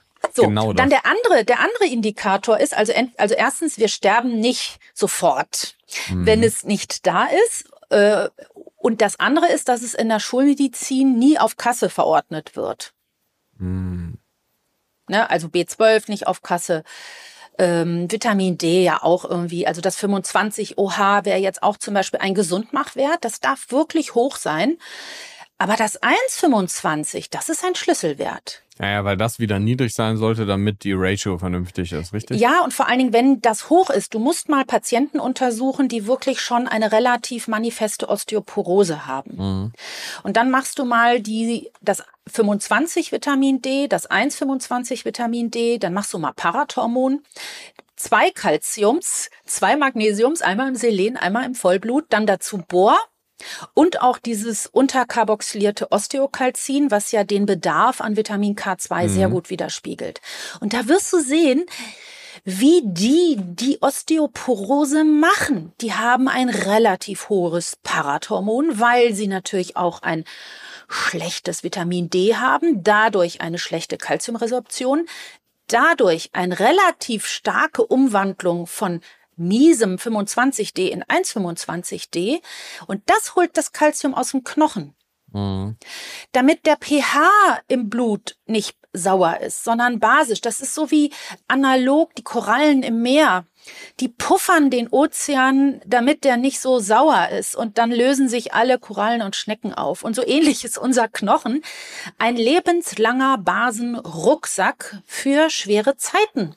Mhm. Und äh, also nur mal so ein pH von 7,1 ist schon eine Vollkatastrophe, ja. Also früher Dialyseindikation, das war das Kalium, das Kreatinin, die Ausscheidung, die Uremie, aber dann auch immer der pH. pH von 7,2, 7,3 ist eine richtige Azidose. Also mhm. minimalste Zahlenveränderung bei diesen Notfallwerten, das ist ein richtiger Schlüsselwert pH, ne? Also ein Punkt, 7,45 im venösen Blut ist wichtig. Und dieses 1,25 ähm, Vitamin D, das setzt sich dann an Rezeptoren der Zelle und führt zu einem Calcium-Einstrom in die Zelle. Und das macht Apoptose. Also das ist gar nicht witzig für die Zelle. Das heißt, diese D-Ratio, das war mir früher auch nicht so bewusst. Das ist jetzt auch noch nicht so erforscht. Gibt's auch mhm. ein ganz cooles Buch von dem Dr. Löffler, der ist hier in Berlin äh, chronische Entzündung, äh, gebe ich dir auch den Link. Mhm. Und der hat das sehr schön in seiner Praxis erforscht und ich muss sagen, mit meinen nephrologischen Augen, der hat recht. Diese D-Ratio ist gar nicht egal und deswegen finde ich es zum Beispiel nicht mehr so gut, habe ich früher gemacht, wenn man einfach ohne irgendwie was anderes zu gucken, nur bei einem niedrigen 25D mhm. hochdosiert D gibt. Das vertragen manche dann auch nicht, weil 1,25D, wenn es zu hoch ist, tut oft weh. Mhm. Das macht Schmerzen. Gerade auch bei so langen Lulatschen, die wachsen, das, das, ist, das, das ist unangenehm. Es ist noch nicht mal das niedrige 25D, es ist das zu hohe 1,25D. Also das ist ein richtiger lebenswichtiger Schlüsselstoff. Und in mhm. der Nephrologie zum Beispiel ist es ja so, wir haben ja mit zum Beispiel sowas wie Rocaltrol, das ist das 1,25D, das geben wir Patienten, weil wenn die Nieren kaputt gehen und der Mensch dialysepflichtig oder präterminal dialysepflichtig ist, dann wandelt der das, das 25D nicht, mehr so gut in 1,25 und dann wird überall verkalkt, dann gibt es einen sekundären Hyperpara und dann kann man tatsächlich mit dem Rucaltrol da nochmal ein bisschen was ähm, verbessern und das Kalzium geht hoch. Also insofern, äh, es ist immer interessant, auch ein Trick. Guckt in die Schulmedizin. Wo wird etwas auf Intensivstation, in der Nephro, in der Cardio, in der Gastro, in der Hämmer, wo wird es benutzt? In der, Endo in der Endokrinologie. Wo wird es benutzt? Das sind dann doch meistens eher Schlüsselsachen. Und was wird einfach konsequent ignoriert? Zum Beispiel auch DHEA, Pregnenolon wird nie gegeben sind wunderschöne therapeutische ähm, Instrumente, Gesundmachwerte mit einer großen therapeutischen Breite. Und der Vorteil ist auch kaum, Nebenwirkung ist ja falsch, aber ich habe einfach nicht mehr Angst, was falsch zu machen, wenn ich vor allen Dingen mit dem Menschen reden kann und dem auch vorher erklären kann, was er vielleicht ein bisschen zu viel, was er zu erwarten mhm. hat, zu wenig. Ne? Und diese Schlüsselwerte wie 1,25D oder auch das freie T3, da ist wirklich sehr, sehr nützlich für die Zukunft, wenn man da zum Beispiel durch Selen, Umwandlung, Konversion T4 zu T3, wenn man da wirklich einen ganz guten Ausgangspunkt hat. Mhm. Also, Jetzt nochmal ganz kurze Nachfrage, um dich, um dich einmal zu unterbrechen. Ja. Ähm, Rucaltrol ist das AT10 ist das, Weil ich kenne also kenn damals AT10 als 1,25 OH. Vielleicht ähm, ist das, das ist ja ein Markenname. Ich kann mir ja. auch vorstellen, dass die heute anders heißen. Das okay, ja, ja. Du jetzt mal sein. recherchieren. Also wir haben das benutzt. Ich glaube auch, das heißt heute sogar anders. Aber es sind eben 0,25 Mikrogramm 1,25 OH Vitamin D und das wird dann beim sekundären Hyperpara so dreimal die Woche oder sowas mhm. ganz fein titriert nach Calcium. Also das ist interessant, dass man das tatsächlich sogar therapeutisch gibt. Und damit, damit könnte man richtig eine Hyperkalzämie auslösen. Das ist in mhm. Wahrheit das, wofür Ärzte, wovor Ärzte sich fürchten. Angst Vielleicht haben, ne, auch ja. noch mal etwas. Ne? Alle reden über Vitamin D. Dabei gibt's drei, drei Formen. Es gibt das Cholecalciferol, das, was wir als Supplement zu uns nehmen. Das muss doch erst in der Leber transformiert werden in 25D. Das wäre rezeptpflichtig, das gibt's nicht zu kaufen. Mhm. Und dann das 1,25, das ist quasi der richtige Schlüsselstoff, das ist immer rezeptpflichtig und das ist ein richtig mächtiger Stoff. Das heißt, ja. alle reden über D und es gibt in Wahrheit drei, drei Stoffe, ja. ein Vorstoff und zwei Hormone. Und zwischen diesen zwei Hormonen liegen echt Welten. Und auch dadurch bedingt der ganze Quatsch. Wie, wie stehst du dazu, Mist dass momentan ja. eigentlich ständig darüber äh, gesprochen wird, dass Vitamin D Intoxikationsgefahr mit sich bringt? Wie siehst du das? Ja, das nervt mich halt, ne? weil natürlich kann ich es zum einen erklären, das hängt eben mit 1,25D zusammen. Und ja, ich habe in meiner klinischen Erfahrung auch mal mit Rocaltrol, wo da falsch hyperkalzämische Erfahrungen machen dürfen. Aber äh, es ist einfach völlig unnötig, weil eben wir in Deutschland alle einen Vitamin D-Mangel haben. Punkt. Wir sind nicht bedroht durch Mangel, äh, durch zu viel, wir sind bedroht durch Mangel. Und man könnte eben durch diesen wunderbaren Gesundmachstoff 25 OH Vitamin D, und ich nenne das in meinem Buch mit Freunden, und dazu gehört Calcium, Magnesium, Boa, Vitamin K2 wirklich sehr, sehr, sehr viel präventiv ich sag jetzt vermeiden, ob das nun mhm. die Osteoporose, die Depression, die äh, rezidivierenden Infekte, die Autoimmunität ist. Zu allem gibt's Studien. Es wird einfach nur nicht angewendet und wenn es angewendet wird, zu pauschal. Es wird nie vorher der Studierte ausgemessen bezüglich dieser Nährstoffe. Und für mich ist das so, als würde man eine Hochdruckstudie machen und bevor Beginn der Studie misst niemand den Hochdruck. Und man gibt einfach allen pauschale ACE, Satan, Beta-Blocker-Dosis und wundert sich dann, dass das den einen umkippen lässt, weil der hatte Unterdruck. Und bei dem anderen, der 200 äh, zu 100 Millimeter AG hatte, bringt das gar nichts. Mhm. Also so müsste man Studien machen. Man müsste richtig Anwendungsbeobachtungen machen, wo man wirklich die Studienteilnehmer aus testet und dann individuell mit Krankheit XY dann die richtige Dosis gibt und alle auf gesunde Zielwerte einstellt. Und dann, glaube ich, würde man auch positive Berichterstattungen bekommen können. Und das andere mit diesen negativen ist, immer wenn irgendwas schief geht, dann gab es auch recht gut publiziert irgendeinen Menschen in England, der dann jemandem täglich 100.000 gegeben hat. Ich meine, wenn der zu den Menschen gehört, die genetisch bedingt wirklich nur 1000 Vitamin D am Tag brauchen, die gibt es, äh, dann kann das natürlich sein, ohne Freunde, dass das einfach mit äh, mehr und mehr 1,25D hyperkalzemisch den fast umbringen kann. Und dann steht als Überschrift Vitamin D ist toxisch. Ja, weil einfach nur weil Idioten wirklich Quatsch machen bei Menschen und nicht richtig das anwenden, ist doch nicht die Substanz schuld. Mhm. Man, man, man hätte den Therapeuten für schuldig erklären können, aber doch, und meinetwegen auch den Nutzer, der hat nicht kritisch nachgedacht. Das liest man ja nirgends, diese Empfehlung. Ne? Aber das ist so wie Autos sind böse, nur weil irgendwie hier bei uns in ja, Berlin ja. irgendwer auf dem Kudamm einfach schlimme Sachen macht. Ne? Also mhm. Das, das, das krieg ich, kriegt man jetzt so aus den Medien nicht raus. Ich weiß nicht, warum die das machen, ob die einfach so sehr interessiert sind an Verkaufszahlen, an Klicks.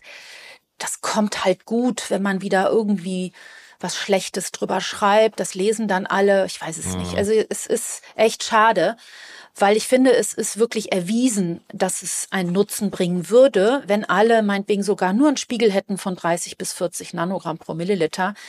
Unsere Realität in Deutschland ist eher um die 20. Manche haben echt unter 10. Mhm. Also, ja, und ein Punkt ist eben auch, dass die Dosis gerade bei Vitamin D wirklich sehr, sehr unterschiedlich ist. Da gibt es, würde ich sagen, 50 Prozent der Menschen brauchen circa 4.000, 5.000 täglich als Erhaltungsdosis.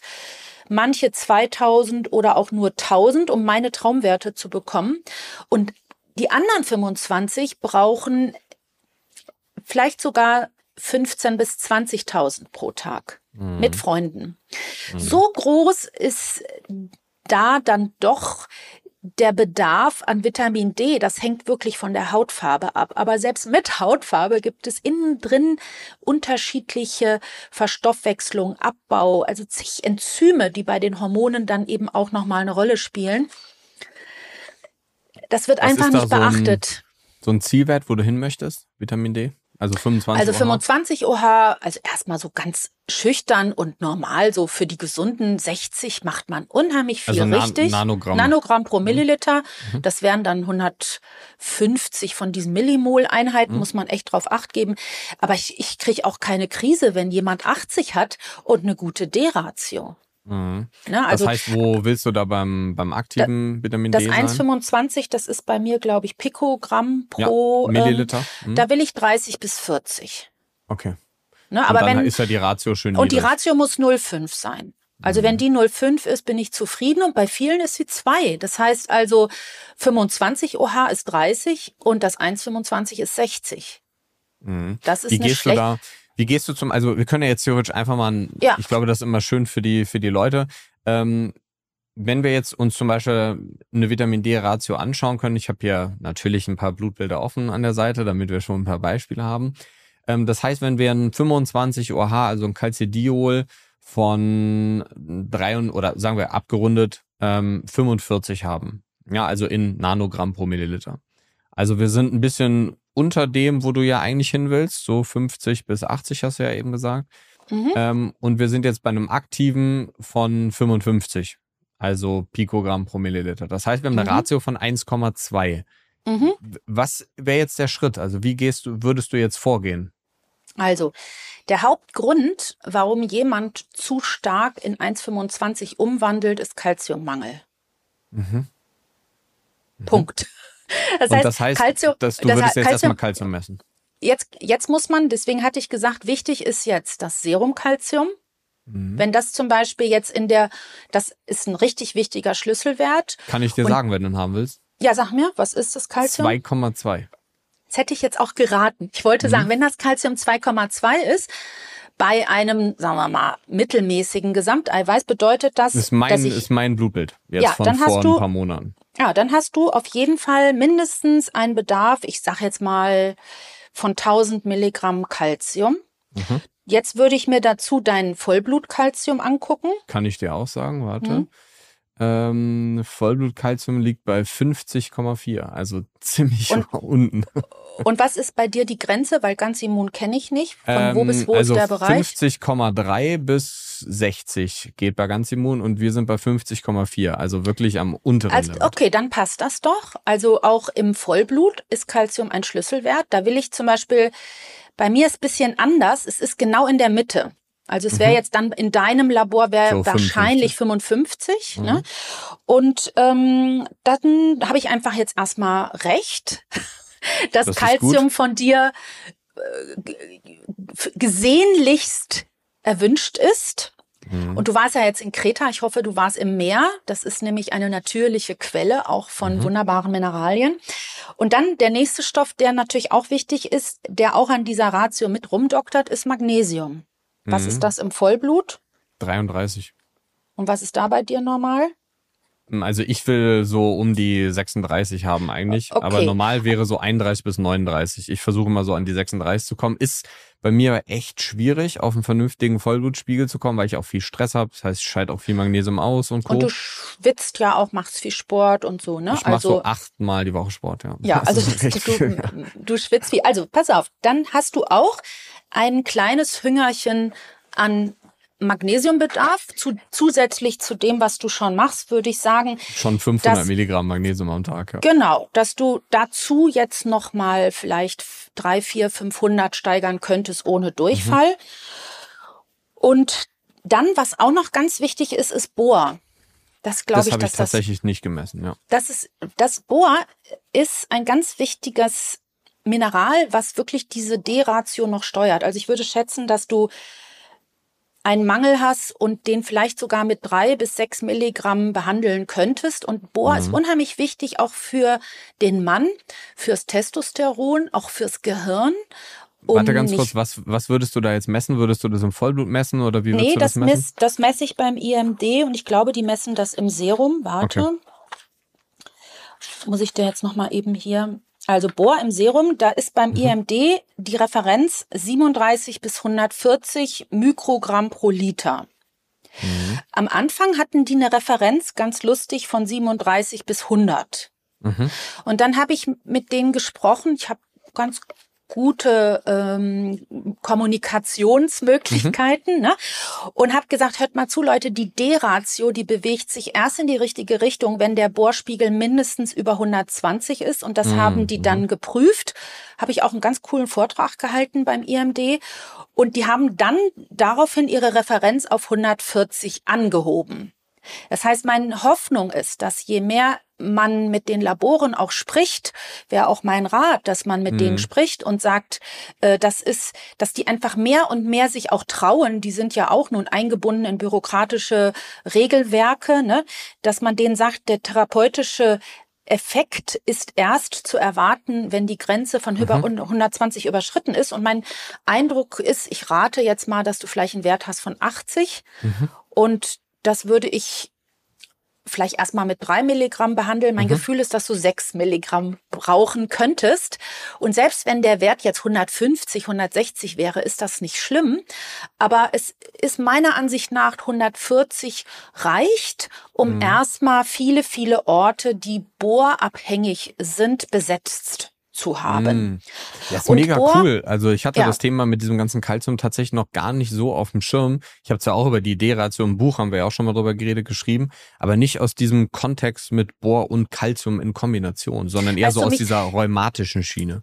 Ja, mich interessiert, weißt du, ich in der Nephrologie ist mir ist mir vieles bewusst geworden. Und mhm. eine ganz, ein, ein, wir machen ja schon immer mit Vitamin D rum und der Dialysepatient, der bekommt ja, wenn er Pech hat, eine renale Osteopathie. Mhm. Und der kriegt auch irgendwie sowas wie eine Art von Osteoporose und wirklich dann auch extraossäre Ossifikationen. Wirklich sehr, sehr unangenehme Sachen, Extremsachen, die sieht man sonst alle überhaupt nicht. Das heißt, dieser Knochenstoffwechsel, der ist wirklich wahnsinnig wichtig, dass der stimmt, wenn gesund alt werden eine Realität werden soll. Ich würde mhm. sogar sagen, ich habe das jetzt in dem zweiten Buch auch noch mal beschrieben, das musst du jetzt auch erforschen. Ja. Ich behaupte, gesund alt werden geht folgendermaßen. Ganz wichtig ist ein gesunder Knochenstoffwechsel. Und deswegen bin ich so pro HRT für alle Frauen, die eben sehr gefährdet sind, mehr als die Männer, einfach mhm. ohne die Hormone dann mit 60, 70, 80 und wir werden ja so alt, dann eben auch an einer Osteoporosefraktur zu erkranken. Aber die Basis für einen gesunden Stoffwechsel ist wirklich ein guter Knochenstoffwechsel. Es, der darf sich einfach nicht unnötig entkalken. Mhm. Und ja, dazu gehört dann gesunde Ernährung, nicht so sauer sein, bla bla bla, aber und Muskeln, damit der stark ist, aber eben auch echt ein paar Stoffe. Und dann ist es so, das habe ich gelernt, durch auch eine Patientin, die ich auch kennengelernt habe vor vielen, vielen Jahren. Das war die erste, die mir die Progesteroncreme äh, beigebracht hat die hat das gemacht wegen Osteoporose und die wurde dann immer älter, älter, dann über 80. Dann hat die mit einer schweren Osteoporose ohne zu rauchen, die war ganz dünn, Psychotherapeutin, Yoga, immer nur Gemüse gegessen, hat die eine schwere koronare Herzerkrankung entwickelt. Und da habe ich verstanden, ah, wenn wir uns entkalken, dann verkalken wir unphysiologisch draußen. Das heißt, die Basis für Gefäßschutz ist Knochenschutz. Mhm. Es gelingt nicht wirklich gut, auch bei Menschen, gerade Frauen, die sich gesund ernähren. Die Männer sind da mehr geschützt, weil man als Mann in der Jugend bis zu 35 mehr Chancen hatte, Muskeln aufzubauen und nicht so doofe Pille nehmen musste. Das heißt also, die Frauen sind da mit dem Knochen sehr bedroht und wenn die lange leben, dann haben sie eben im Rahmen von einer schweren Osteoporose dann auch noch eine Arteriosklerose. Es gibt auch manche Männer, die im Rahmen einer ganz dünne Männer, einer Osteoporose, einer Arteriosklerose Arteriosklerose und einen Herzinfarkt entwickeln. Musst du mal drauf achten. Also mhm. die Basis ist Knochenschutz. Mit Knochenschutz dann schon ein Riesenvorteil für Gefäßschutz. Dann ergänzt all das, was du auch schon mit kardiologischen Risikofaktor, ApoA, ApoB, LDL, Zucker und sowas machst. Und Gefäßschutz bedeutet in Wahrheit dann Nieren, Herz und Gehirnschutz. Mm, ja, Diese absolut. Reihenfolge. Man, man kann also nicht das Gehirn und die Nieren und das Herz retten, die ja so wahnsinnig abhängig sind von einer guten Durchblutung, erst recht im Alter, wenn man sich vorher um die Arteriosklerose und den, und den Osteoporose, Osteopenie, Stoffwechsel keine Gedanken gemacht hat. Und in Wahrheit ist das Nierenschutz. Mhm. Also das ist nephrologisch. Natürlich dann erst mit Dialysepatienten. Also ja, ne, also das heißt, erst müssen die mal zum Nephrologen ankommen, aber wenn du ein Kassenpatient bist, ähm, dann kannst du dich erst beim Nephrologen vorstellen, wenn das Krea erhöht ist. Also mit 1, 2 nimmt der dich nicht unbedingt, obwohl doch schon so viel Nierengewebe kaputt ist. Du musst da schon also mit drei wird natürlich, wirst du genommen. Aber äh, dann wird geguckt, kein Eiweiß, Blutdruck, zack, zack, zack. Also all das, was ich so intensiv mache, kommt aus diesem nephrologischen Urprogramm, nur dass normalerweise derjenige, mit dem ich das gemacht habe, ja schon einmal Nierentot gewesen ist und dann in der Transplantation wiederbelebt. Und dann mhm. ging es darum, diese Nieren zu beschützen. Und im Durchschnitt hält ja eine nierentransplantierte Niere zehn Jahre. Das heißt, wenn jemand 50, mit 50 Nieren transplantiert ist, dann kann es sein, dass der im Laufe der nächsten 20 Jahre vielleicht auch mehrere Male transplantiert wird, wenn er Glück hat. Ne? Also es, mhm. die, es ist wirklich ein langes chronisches Krankheitsleben, was wir da betreut haben. Und das ist eine richtig coole Reihenfolge. Knochenschutz und der fängt in der Jugend an. Sport, Klar. gesund ernähren, nicht rauchen, nicht so viel die blöde Pille. Dann im mittleren Erwachsenenalter die ganzen kardiovaskulären Risikofaktoren. Da gibt's unheimlich viel, was genetisch zu gucken ist. Das hast du ja auch schon gesagt. Die Männer mit den Fettstoffwechselstörungen, ne, die dann plötzlich mit 50 auf dem Tennisplatz umkippen, weil niemand das LDL von 200 äh, behandelt hat, ja. Und dann äh, so ab 40, 50, 60 wirklich mehr und mehr Nährstoffe, Hormone nutzen, um in Wahrheit dann spezifisch für den Körper, so wie er eben geprägt ist und epigenetisch geworden ist, einfach dann weitere Entwicklung hin zu chronisch krank zu verhindern. Also das finde ich ist echt cool und das da spielt eben dieses Vitamin D eine große Rolle und Bohr ist wirklich gerade für den Mann ein sehr, sehr wichtiger Nährstoff. Wenn ich das richtig in Erinnerung habe, ist der in Austern drin. Mhm. ähm, das ist ein sehr interessanter Nährstoff. Also das wusste ich auch alles nicht. Das habe ich über den Herrn, den Kollegen Löffler. Der mhm. ist hier in Berlin und macht wirklich sehr viel mit den Mitochondrien. Ja, ich kenne den. Ich so, kenn den. ja, ne? Und also Bohr macht jetzt auch nicht die Konversion, sondern es, es hemmt den Abbau und dadurch, dass wir ja so wenig 1,25 haben und so viel mhm. 25 OH ist ja Nanogramm, ist einfach dann in Relation geht dann das 1,25 runter. Das heißt, das ist auch das, das Einzige, was cool. du jetzt anders machen würdest. Du würdest jetzt nicht irgendwie eine andere Dosierung wählen oder du hast ja gerade eben gesagt, gerade so das Thema Kalzium, was, was würdest du da geben? Bei dir jetzt, in deinem Fall, 1000. So würde ich jetzt mit anfangen. Ich würde dir jetzt 1000 Milligramm Calcium geben. Ich würde zusätzlich zu dem, was du machst, auch wenn dann die Ratio nicht 2 zu 1 ist, die ist nämlich nicht so wichtig, würde ich dir nochmal 300 Milligramm, 400 Milligramm Magnesium extra geben. Mhm. Ich würde dir jetzt schon blind 3 Milligramm Bohr geben mhm. und dann würde ich nach zwei Monaten messen, was aus dir wird. Und aus Neugierde würde ich mal auch einmal dieses äh, unterkarboxylierte Osteokalzin, um einfach zu gucken, ob du nicht auch ein bisschen K2 brauchst. Es kann sein, dass du da nicht so viel brauchst. So, das, das sind jetzt erstmal wichtige, enge Freunde von dieser D-Ratio. Und damit kriegst du das ganz sicher hin, bin mir sicher. Ja, und dann musst du mir nochmal sagen, wie, wie viel Vitamin einfach. D nimmst du? Wie viel Vitamin D? Äh, 4000 Einheiten am Tag. Ja, dann bist du so ein typischer mitteleuropäisch also ich könnte mir auch vorstellen, dass du im Winter dann mit Bohr und Freunden auch vielleicht 5000 nehmen könntest. Weil tatsächlich deine 45, die will ich bei 60 haben. Mhm. Also ja, ich glaube, dass du dann, du könntest du jetzt schon machen, kannst 5000 Bohr, Calcium, Magnesium ja, habe ich in dieser Konstellation mit dem Serum Calcium so noch nie gesehen. Das war mir auch nicht bewusst. Also das werde ich also, jetzt aber nochmal nachmessen. Beobachte die Sachen. das mal. Und das ja. werde ich mal mhm. beobachten und dann gebe ich mal in zwei Wochen, ja, äh, zwei Monaten Feedback, ja. wie sich das entwickelt hat. Ja, Bin gerne. ich selber mal gespannt. Ja. Ja, perfekt. Also grundsätzlich sind wir eigentlich wahrscheinlich haben nichts von meinem eigentlichen Skriptplan ab, abgearbeitet bis jetzt, aber es ist überhaupt nicht schlimm.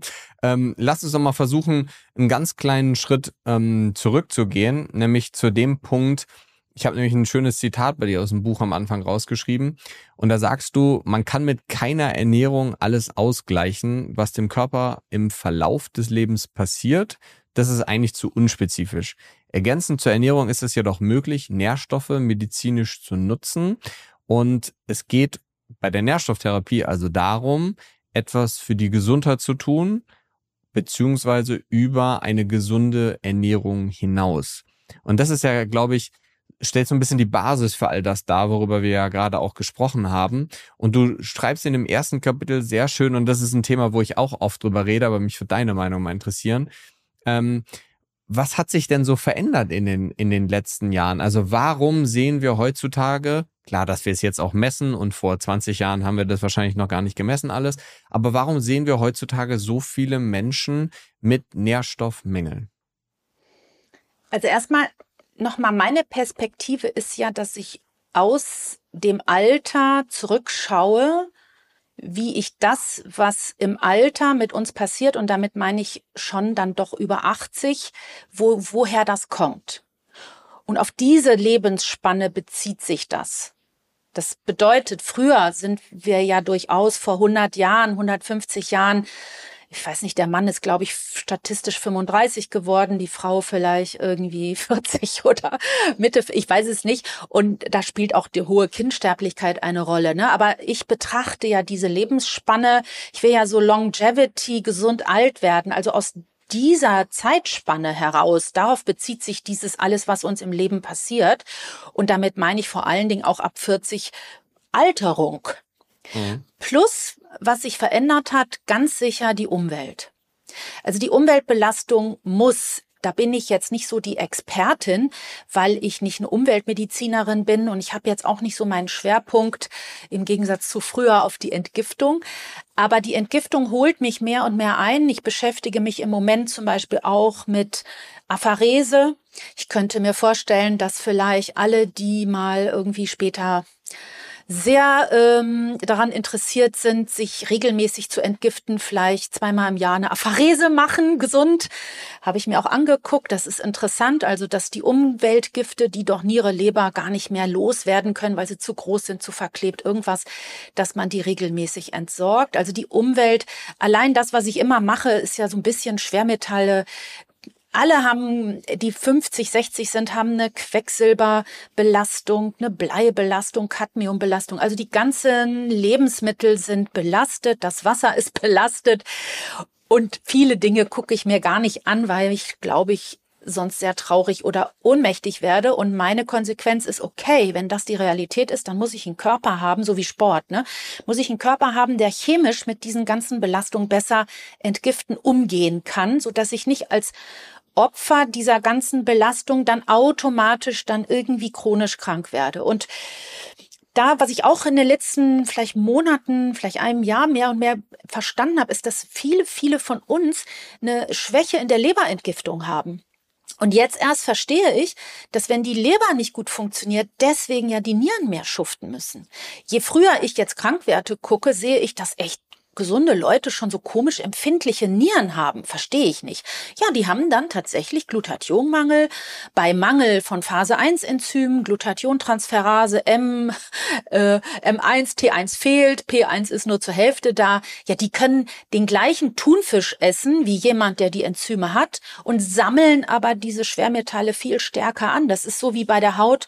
Jemand, der einen weißen Hauttyp hat, muss mit dem Gift oder dem Stress Sonne natürlich anders umgehen als jemand, der Native Maasai geboren ist und erstmal durch Melanin einen guten Hautschutz hat. Ne? Und so ähnlich sind auch da viele von uns gar nicht so gut aufgestellt, genetisch bedingt, was die Entgiftung betrifft, dieser ganzen Umweltgifte. Und ähm, das ist das Zweite. Das Dritte ist, dass mein Gefühl ist, dass nicht nur die Nahrung belastet ist. Das heißt also nicht nur, dass der Fisch voll ist Thunfisch von Quecksilber oder die wunderbare Kakaobohne voll von Cadmium oder der Reis voll von Arsen. Es ist auch, glaube ich, das bin ich jetzt nicht diejenige, die das untersucht, aber es ist auch nicht mehr der Nährstoffgehalt drin, der doch früher mal drin gewesen sein muss. Da gibt es schon, finde ich, Daten, die da etwas behaupten, was ich natürlich nicht überprüfen kann.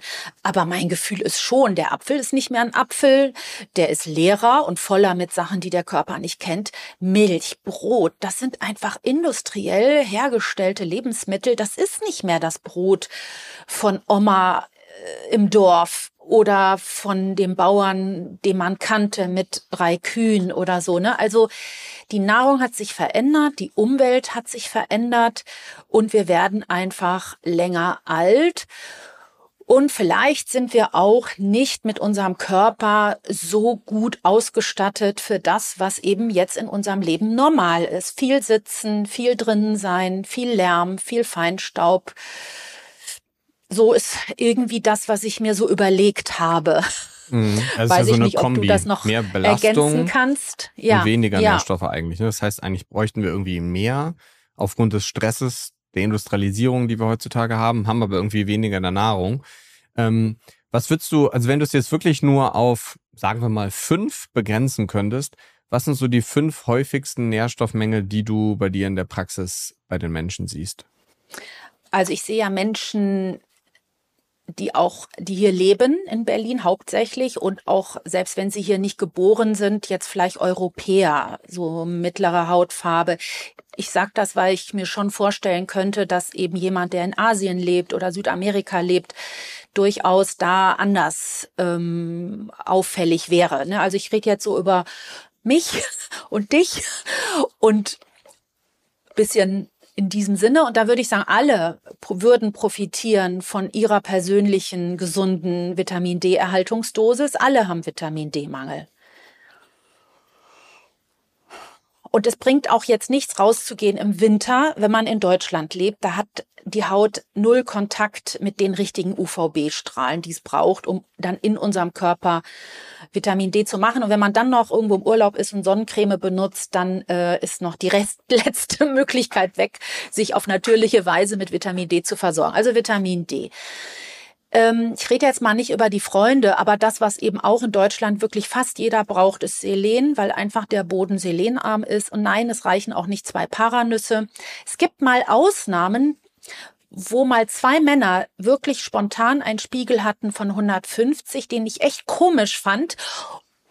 Und der eine hat dann auf jeden Fall ein Prostatakarzinom gehabt, sehr, sehr schwer. Also das habe ich nicht verstanden. Aber alle anderen, also man muss ein bisschen mit den Mineralien gucken, aber ich würde sagen, im Schnitt 95 Prozent aller Menschen, die hier leben und essen, auch gesund, brauchen zusätzlich Selen, ganz besonders zu die Entgiftung, ganz besonders Entgiftung, Glutathion, ganz besonders Schilddrüse, T4, T3. Ich würde sagen, man kann nichts falsch machen mit 200 Mikrogramm äh, Natriumselenit. Ich nutze nur dieses wasserlösliche Natriumselenit, weil ich mit dem organischen Selenen komische Erfahrungen gemacht habe, dass das sich sammelt und dann aber nichts macht und so.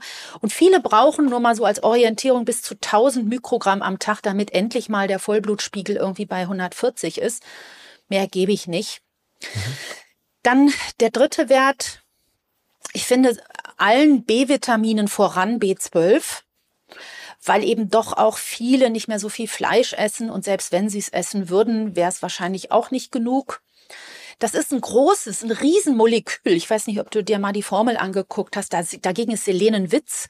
B12 ist riesig und das wird eben dann auch mit zunehmend atrophischer Gastritis im Alter immer weniger über den Magen aufgenommen. Ich würde sagen, alle ab 40, vegan sowieso auch früher, brauchen B12 zusätzlich. Mhm. Das vierte, wo ich auch sehr erstaunt bin, ist Omega-3-Fette. Das ist wirklich ein wunderbarer Gesundmachwert. Da macht man gar nichts falsch, wenn man von irgendeiner guten Firma vier Kapseln höher dosiert oder zwei Löffel höher dosiert von so einem schönen Omega-3-Öl nimmt. Nein, ich will nicht den Fisch, weil ich dann, also nicht um gesund sich mit Omega-3 zu versorgen. Das, das ist zu viel Fisch, was man essen müsste. Macht man auch nichts falsch, ist ein wunderbarer Unterstützer. Viele, viele Dinge, die man ohne Omega-3 schlimmer bekommt, könnte man ein bisschen modulierend vielleicht sogar auch verhindern. Und das fünfte, was auch alle, die müde sind, gut gebrauchen können, erst recht, wenn sie ein bisschen älter sind oder sehr viel Sport machen, ist Q10. Mhm. Da kann man auch so wenig mit falsch machen. Das ist so ein cooler Gesundmachwert. Und ich, ich kenne niemanden, der im Blut den Spiegel hat, den ich will. Das sind 2500, ich muss gucken, ähm, oder 2,5. Das ist das, glaube ich, bei ganz immun.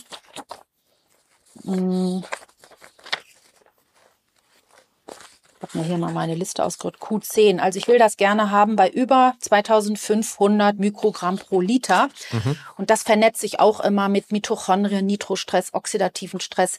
Ich würde auch sagen, alle, die echt viel Energie brauchen, wollen und irgendwie nicht so richtig top zufrieden sind mit ihrem Gefühl von fit sein, können 100 Milligramm Ubiquinol, finde ich vielleicht mhm. bisschen besser. Aber es schadet auch nicht mal 200 zu nehmen und jeder Kranke, jeder mit Herzinsuffizienz, Niereninsuffizienz, Gehirninsuffizienz, das Wort gibt es nicht. Damit meine ich Stress. ich aber gut. Ist ein gutes Wort, Gehirninsuffizienz, ne? Das ist alle gestressten, müden, aber auch Parkinson und Schlaganfall und ich weiß nicht was, profitieren von hochdosiert Q10. Und hochdosiert ist dann vielleicht 400 Milligramm Ubiquinol. Mhm. Macht man auch nichts mit falsch. Muss man einfach, ist nicht billig, muss man halt bisschen gucken, dass man einfach nur das nimmt, was es braucht, um einen guten Spiegel zu haben. Also das wären vielleicht so, so, meine wenn ich fünf. Da noch mal, wenn ich da nochmal reingehe, wir gehen jetzt sowieso gleich nochmal kurz in jeden von den einen rein. Ähm, aber bei Q10, wie siehst du das bei einer hochdosierten Gabe? Gibt ein paar Daten dazu, die darüber berichten, dass wir mit Blutgerinnung ein bisschen aufpassen müssen? Wie ist das da? Siehst du da also was? Ist so ehrlich gesagt gar nicht meine Erfahrung. Und mhm. da würde ich eher sagen, das Gleiche gibt's ja auch bei Vitamin K. Also ich würde jetzt mal behaupten, dass die einfach für das gesunde Gleichgewicht sorgen. Mhm. Und vielleicht ist Q10 eher so etwas, was die Flüssigkeit, das gute Fließen begünstigt, was mhm. doch bei uns gut ist, weil doch eher bei uns Thrombosen robotische Ereignisse ein mhm. Problem sind. Was ich mache ist, also wenn jemand eine kosmetische OP hat, eine kleine Haut-OP im Gesicht oder auch plastische Chirurgie Busen oder sowas, wo das Ergebnis an der Haut wahnsinnig wichtig ist, dann lasse ich Q10 drei Tage vorher weg. Das habe ich von einer dermatologischen Freundin, die macht das immer so, weil sie findet, dass wenn man das nicht macht, vielleicht ein bisschen mehr Hämatom. Wenn mhm. aber jetzt bitte nicht, wenn man jetzt plötzlich morgen den Blinddarm rausbekommen muss. Man hat jetzt bis eben Q10 naja, gegessen. Klar. Bitte nicht fürchten, ne? Das ist dann völlig irrelevant. Also es ist jetzt eher etwas, was ich schon günstig finde für alle die, die sich um ihre zu starke Gerinnung etwas Sorgen mhm. machen. Ich finde aber nicht, das verändert weder den Quick, das macht Vitamin K, noch macht das irgendwie mit den Thrombos irgendwas, noch macht es irgendwas Negatives. Nichts mhm. Negatives. Aber würdest du sagen, ähm, wenn wir, ich will jetzt gar nicht zu sehr in dieses Vitamin D3-Thema nochmal rein, weil da haben wir schon so viel drüber gesprochen, aber kurz, um einmal dieses Fass Vitamin K zu eröffnen. Du hast gerade gesagt, es verändert den Quick. Also ich, und es gibt K1. super, Genau, ich wollte, genau, das, darauf wollte ich nämlich jetzt gerade hinaus. Das, was wir ja eigentlich im Vitamin D mitnehmen, ist ja K2, also so ein MK7 ja im besten Fall. Ähm, und das ist ja eben das, also wenn man sich die Daten da wieder anschaut und die Studien, das hat ja keine Interferenzen gezeigt mit ähm, irgendwelchen DOACs, also irgendwelchen oralen Antikoagulantien, überhaupt keine Problematiken, was Blutgerinnung angeht. Das ist ja eher K1, oder nicht? Also, meine Erfahrung ist, um es vielleicht mal von hinten, die NOACs haben mit Vitamin K gar nichts zu tun. Und man kann K1 und K2, man kann machen, was man will und die Gerinnung ist einfach gewollt blutig, ohne dass man dann irgendwie Nebenwirkungen hat mit mehr Blutung, weil Vitamin K1, indirekt auch K2, auch nur das Gleichgewicht der Gerinnung mit modulieren. Wenn man jetzt Makoma benutzt, ist Makoma mag ich nicht mehr, weil es ist wirklich ein sehr heftiger Vitamin K1 Antagonist. Mhm. Und früher, als noch viele Makoma genommen haben, habe ich schon mit den Patienten, natürlich, die, die hatten dann häufig so ein Gerät und konnten sich selber das INR messen, habe ich versucht, mit K2 zu behandeln. Das war aber dann doch äh, sichtbar den INR störend. Das bedeutet, es ist so, dass K2 und K1 da im Darm durch die Bakterien so ein bisschen hin und her gebildet werden. Mein Gefühl ist, dass wir eben auch wenig K1 essen. Die Darmbakterien sind sowieso irgendwie gestört. Niemand macht mehr da das. Das ist vielleicht sogar noch ein vierter Punkt, dass früher vielleicht die Menschen noch eine bessere, diversere Darmflora hatten, die dann selber noch mal ein bisschen was synthetisiert haben, wie zum Beispiel Biotin oder auch ein paar B-Vitamine oder eben auch K2. Auch das ist nicht mehr mein Gefühl so, wie es mal gewesen sein könnte. Und äh, insofern ist jetzt erstmal die Noax, Xarelto, Pradaxa, Eliquis, das ist überhaupt kein äh, Kontraindikation für K2, um was es mir hauptsächlich geht. Marcomar benutze ich nicht mehr, weil wirklich ich doch über Jahre finde, dass das prokalzifiziert. Mhm. Also, dass das die Arteriosklerose begünstigt. Und das hat was mit K2-Mangel zu tun. Ich habe also bei einigen dann das unterkarboxylierte Osteokalzin gemessen und die schlimmsten, höchsten Werte hatte ich bei Patienten mit einer schlimmen Osteoporose und bei Patienten mit noch oder Zustand nach eben noch Markomar. Also das ist dann, das ist dann ganz klar für mich, das ist gar nicht gesund, auch wenn es vielleicht Thrombosen, Herzinfarkt oder Schlaganfall verhindert hat, hat das Markomar, finde ich, schon einen sehr hohen Preis und die NOACs sind mir dann doch lieber.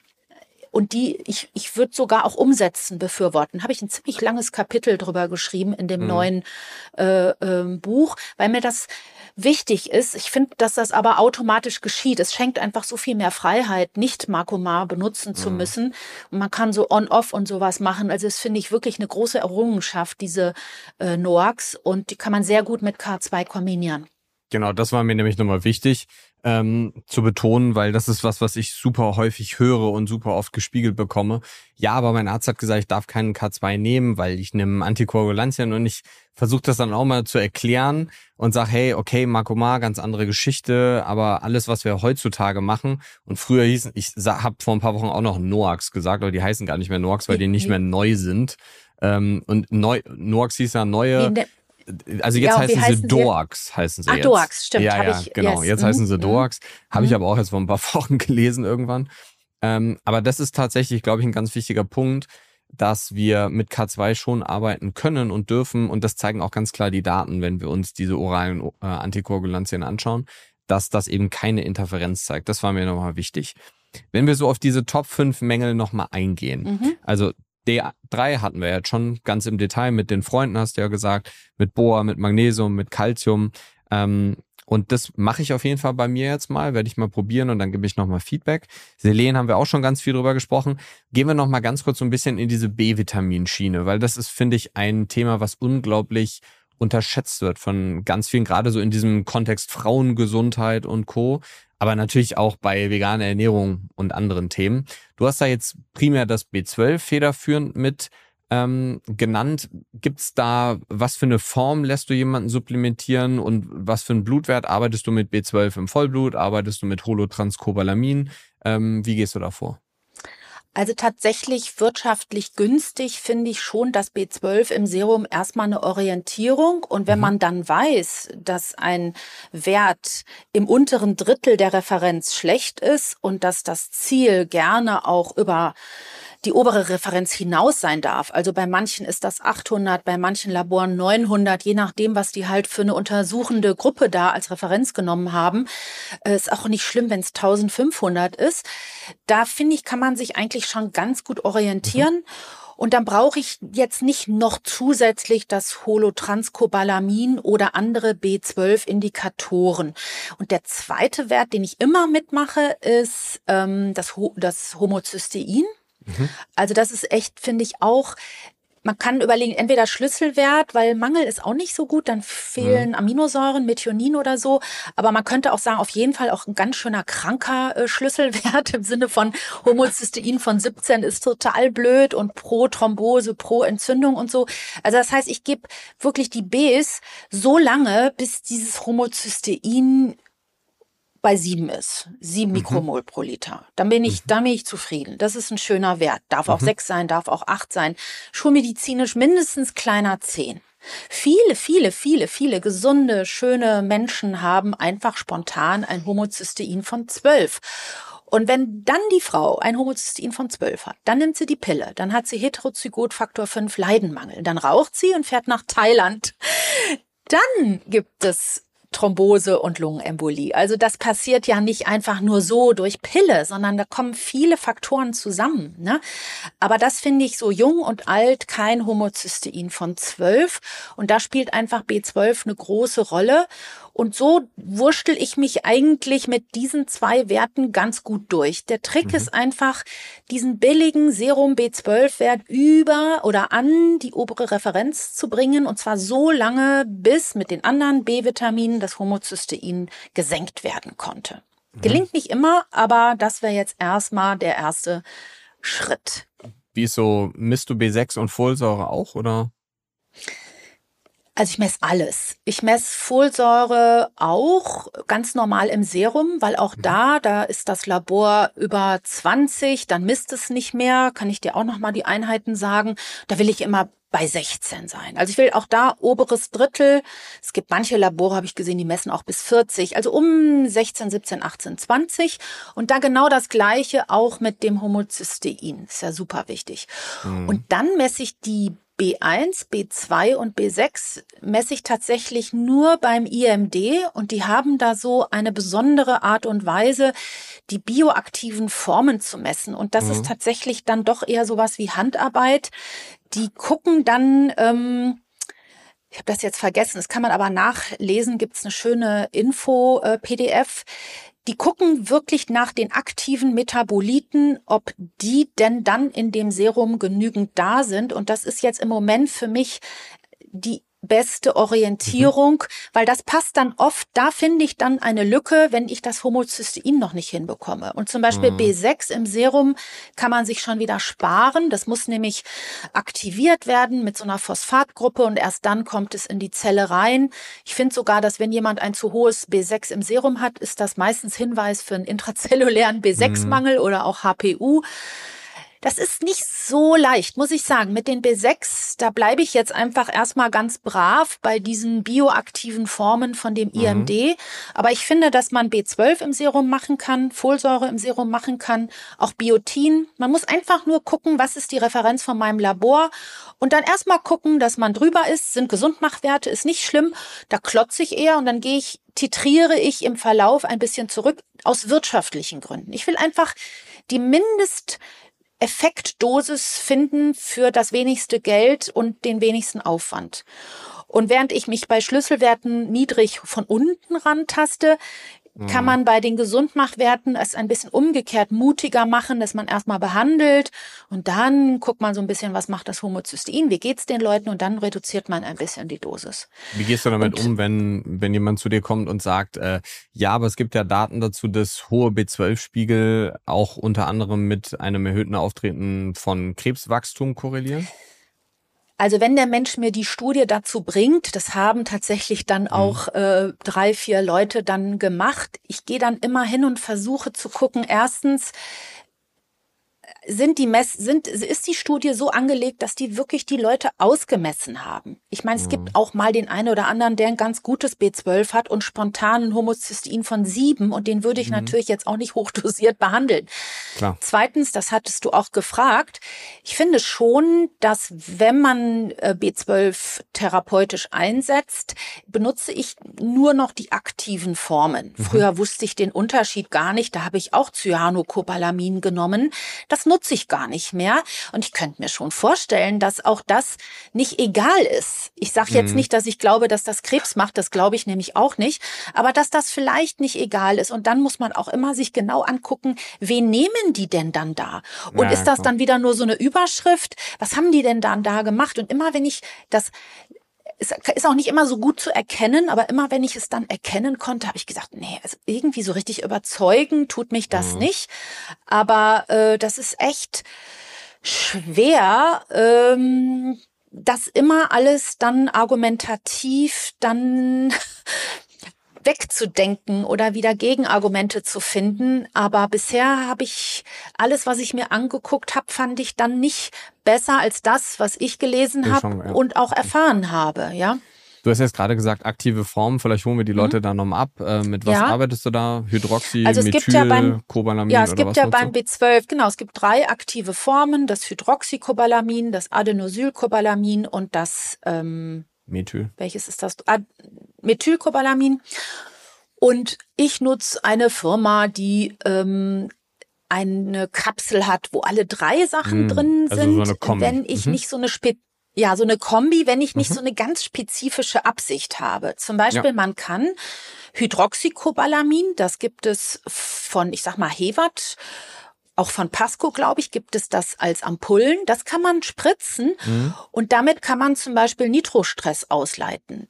Das heißt, ich gucke dann gar nicht den B12-Spiegel, sondern ich nehme, das ist jetzt zum Beispiel ein Beispiel für einen Gesundmachstoff, den man therapeutisch unabhängig von dem Zustand des Menschen, ob der nun Mangel hat oder nicht, äh, einsetzen kann, um therapeutisch etwas zu machen. Also dieses Hydroxycobalamin, das ist nochmal etwas, was der Körper noch ein bisschen aktivieren müsste, die richtig aktiven Formen sind Methyl und Adenosyl. Ich habe es in meinem Buch geschrieben. Ich glaube, das eine ist in den Mitochondrien, das andere ist eher im Zytoplasma. Ähm, da kann man dann Hydroxycobalamin spritzen und damit leitet man zum Beispiel äh, Nitrotyrosin, Nitro nitrosativen Stress über den Urin aus. Das wäre dann eine bestimmte Form, die man da benutzen kann. Mhm. Also so mache mach ich das. Wenn jetzt jemand kommt mit Cyanocobalamin, schreie ich auch nicht sofort rum, sondern ich sage, ja, super angefangen und trotzdem im weiteren Verlauf wäre mein Vorschlag, das dann doch vielleicht auf die aktiven Formen umzustellen. Es gibt auch viel mhm. allein das Methylcobalamin, das finde ich jetzt auch schon besser als Cyano Aber wenn ich zum Beispiel auch mal so 5000 am Tag benutze, weil dann mag ich lieber so eine Kombiform, dann kann der Körper gefühlt, meine Vorstellung, sich so selber ein bisschen äh, nehmen, was er so am meisten nutzen möchte. Ja, perfekt. Wie machst du ist das? Tatsächlich Machst du das auch so? Machen wir genauso. Also wir Ja? spritzen tatsächlich auch viel Hydroxycobalamin. Ähm, Mhm. du hast es eben schon von Hewert angedeutet. Ähm, das benutzen wir ganz viel primär am liebsten IM. Wir machen es aber gerade, wenn wir mit Infusionen arbeiten, Eisen und Co., machen wir das auch IV vorher. Tut ja auch ein bisschen weh, B-Vitamine, IM zu spritzen. Tatsächlich, das B12 ist möglich, subkutan zu spritzen. Ja, ich, geht ich auch, klar, bring geht den, Ich, ich bringe den Leuten bei, sich selber das subkutan zu spritzen. Es Auch brennt, keine brennt ein bisschen. Idee. Ja, es brennt Ja. ein bisschen, aber Es, aber das ist wirklich, und manche ja zum Beispiel, viel, die haben, ehrlicherweise. Die haben schwer Nitrostress, so, so schwer Rheuma und sowas. Und die, es, es, ich, es wäre sogar auch nur mal so, ich habe so wenig Angst und Sorge vor zu viel, dass wenn die Patientin mir sagt, wenn ich das täglich mache, geht's mir gut, ist das in Ordnung und ich habe nicht Sorge vor zu viel. Okay, ja, ist Also, tatsächlich keine schlechte Herangehensweise, sehr- machen wir so gar nicht. Ja, also das bringe ich denen bei, weil es, man kann hier, die meisten haben ja doch hier ein bisschen Speck an der Seite oder den Oberschenkel oder, also das ist wirklich echt cool, ist billig, Mhm. ist billig, so ganz kleine feine Nadeln kann man Mhm. denen beibringen, ein, zwei Mal, ähm, so wie Heparinspritzen, das schaffen Mhm. die. Am Anfang haben sie ein bisschen Schiss. Ja. Das ist natürlich, darf ein bisschen brennen, ist ja so eine rote Flüssigkeit, aber das ist echt cool. Kann man denen selber beibringen und viele sind glücklich, dass sie das haben und sich selber dann behandeln können. Ja, nicht schlecht. Ähm, Ist das ja war Stoff 3. wasserlöslich, ne? Ich wollte gerade sagen, ist ja eh, genau, ist ja wasserlöslich. Ähm, ist ja Stoff 3 gewesen. Ähm, Omega-3, Ja. das Fass will ich jetzt eigentlich nicht aufmachen, weil da sind wir jetzt noch Stunden wahrscheinlich beschäftigt, wenn wir nur über Omega-3 sprechen. Q10 hast du mit dem Ubiquinol auch schon so ein bisschen angedeutet. Ähm, ich würde gerne noch einen sechsten Stoff mit auf die Liste nehmen, den ich da jetzt reinwerfe. Ja. Ähm, weil sind wir realistisch, wir sind jetzt schon fast zwei Stunden hier in dem Game drin. Hormone werden wir jetzt eh nicht mehr schaffen. Da musst du dich dann einfach committen und nochmal eine Folge mit mir aufnehmen. Ähm, ich glaube, das Mach ist dann schöner gerne. für die Leute. Aber lass uns noch mal ganz kurz das Thema, dadurch, dass wir jetzt so tief in diese Nährstoffe reingegangen sind, dass wir noch mal kurz auf Jod eingehen. Weil Jod ist, Mhm. finde ich, ein super relevanter Stoff und ich sehe super viele, die in die Praxis zu uns kommen mit einem Blutwert dann, der bestimmt wurde und da heißt es dann, ist alles gut. Ähm, Jod ist, ist völlig in Ordnung. Und vielleicht kannst du uns noch mal ganz kurz so ein bisschen abholen, was deine Ansicht vom Thema Jod ist.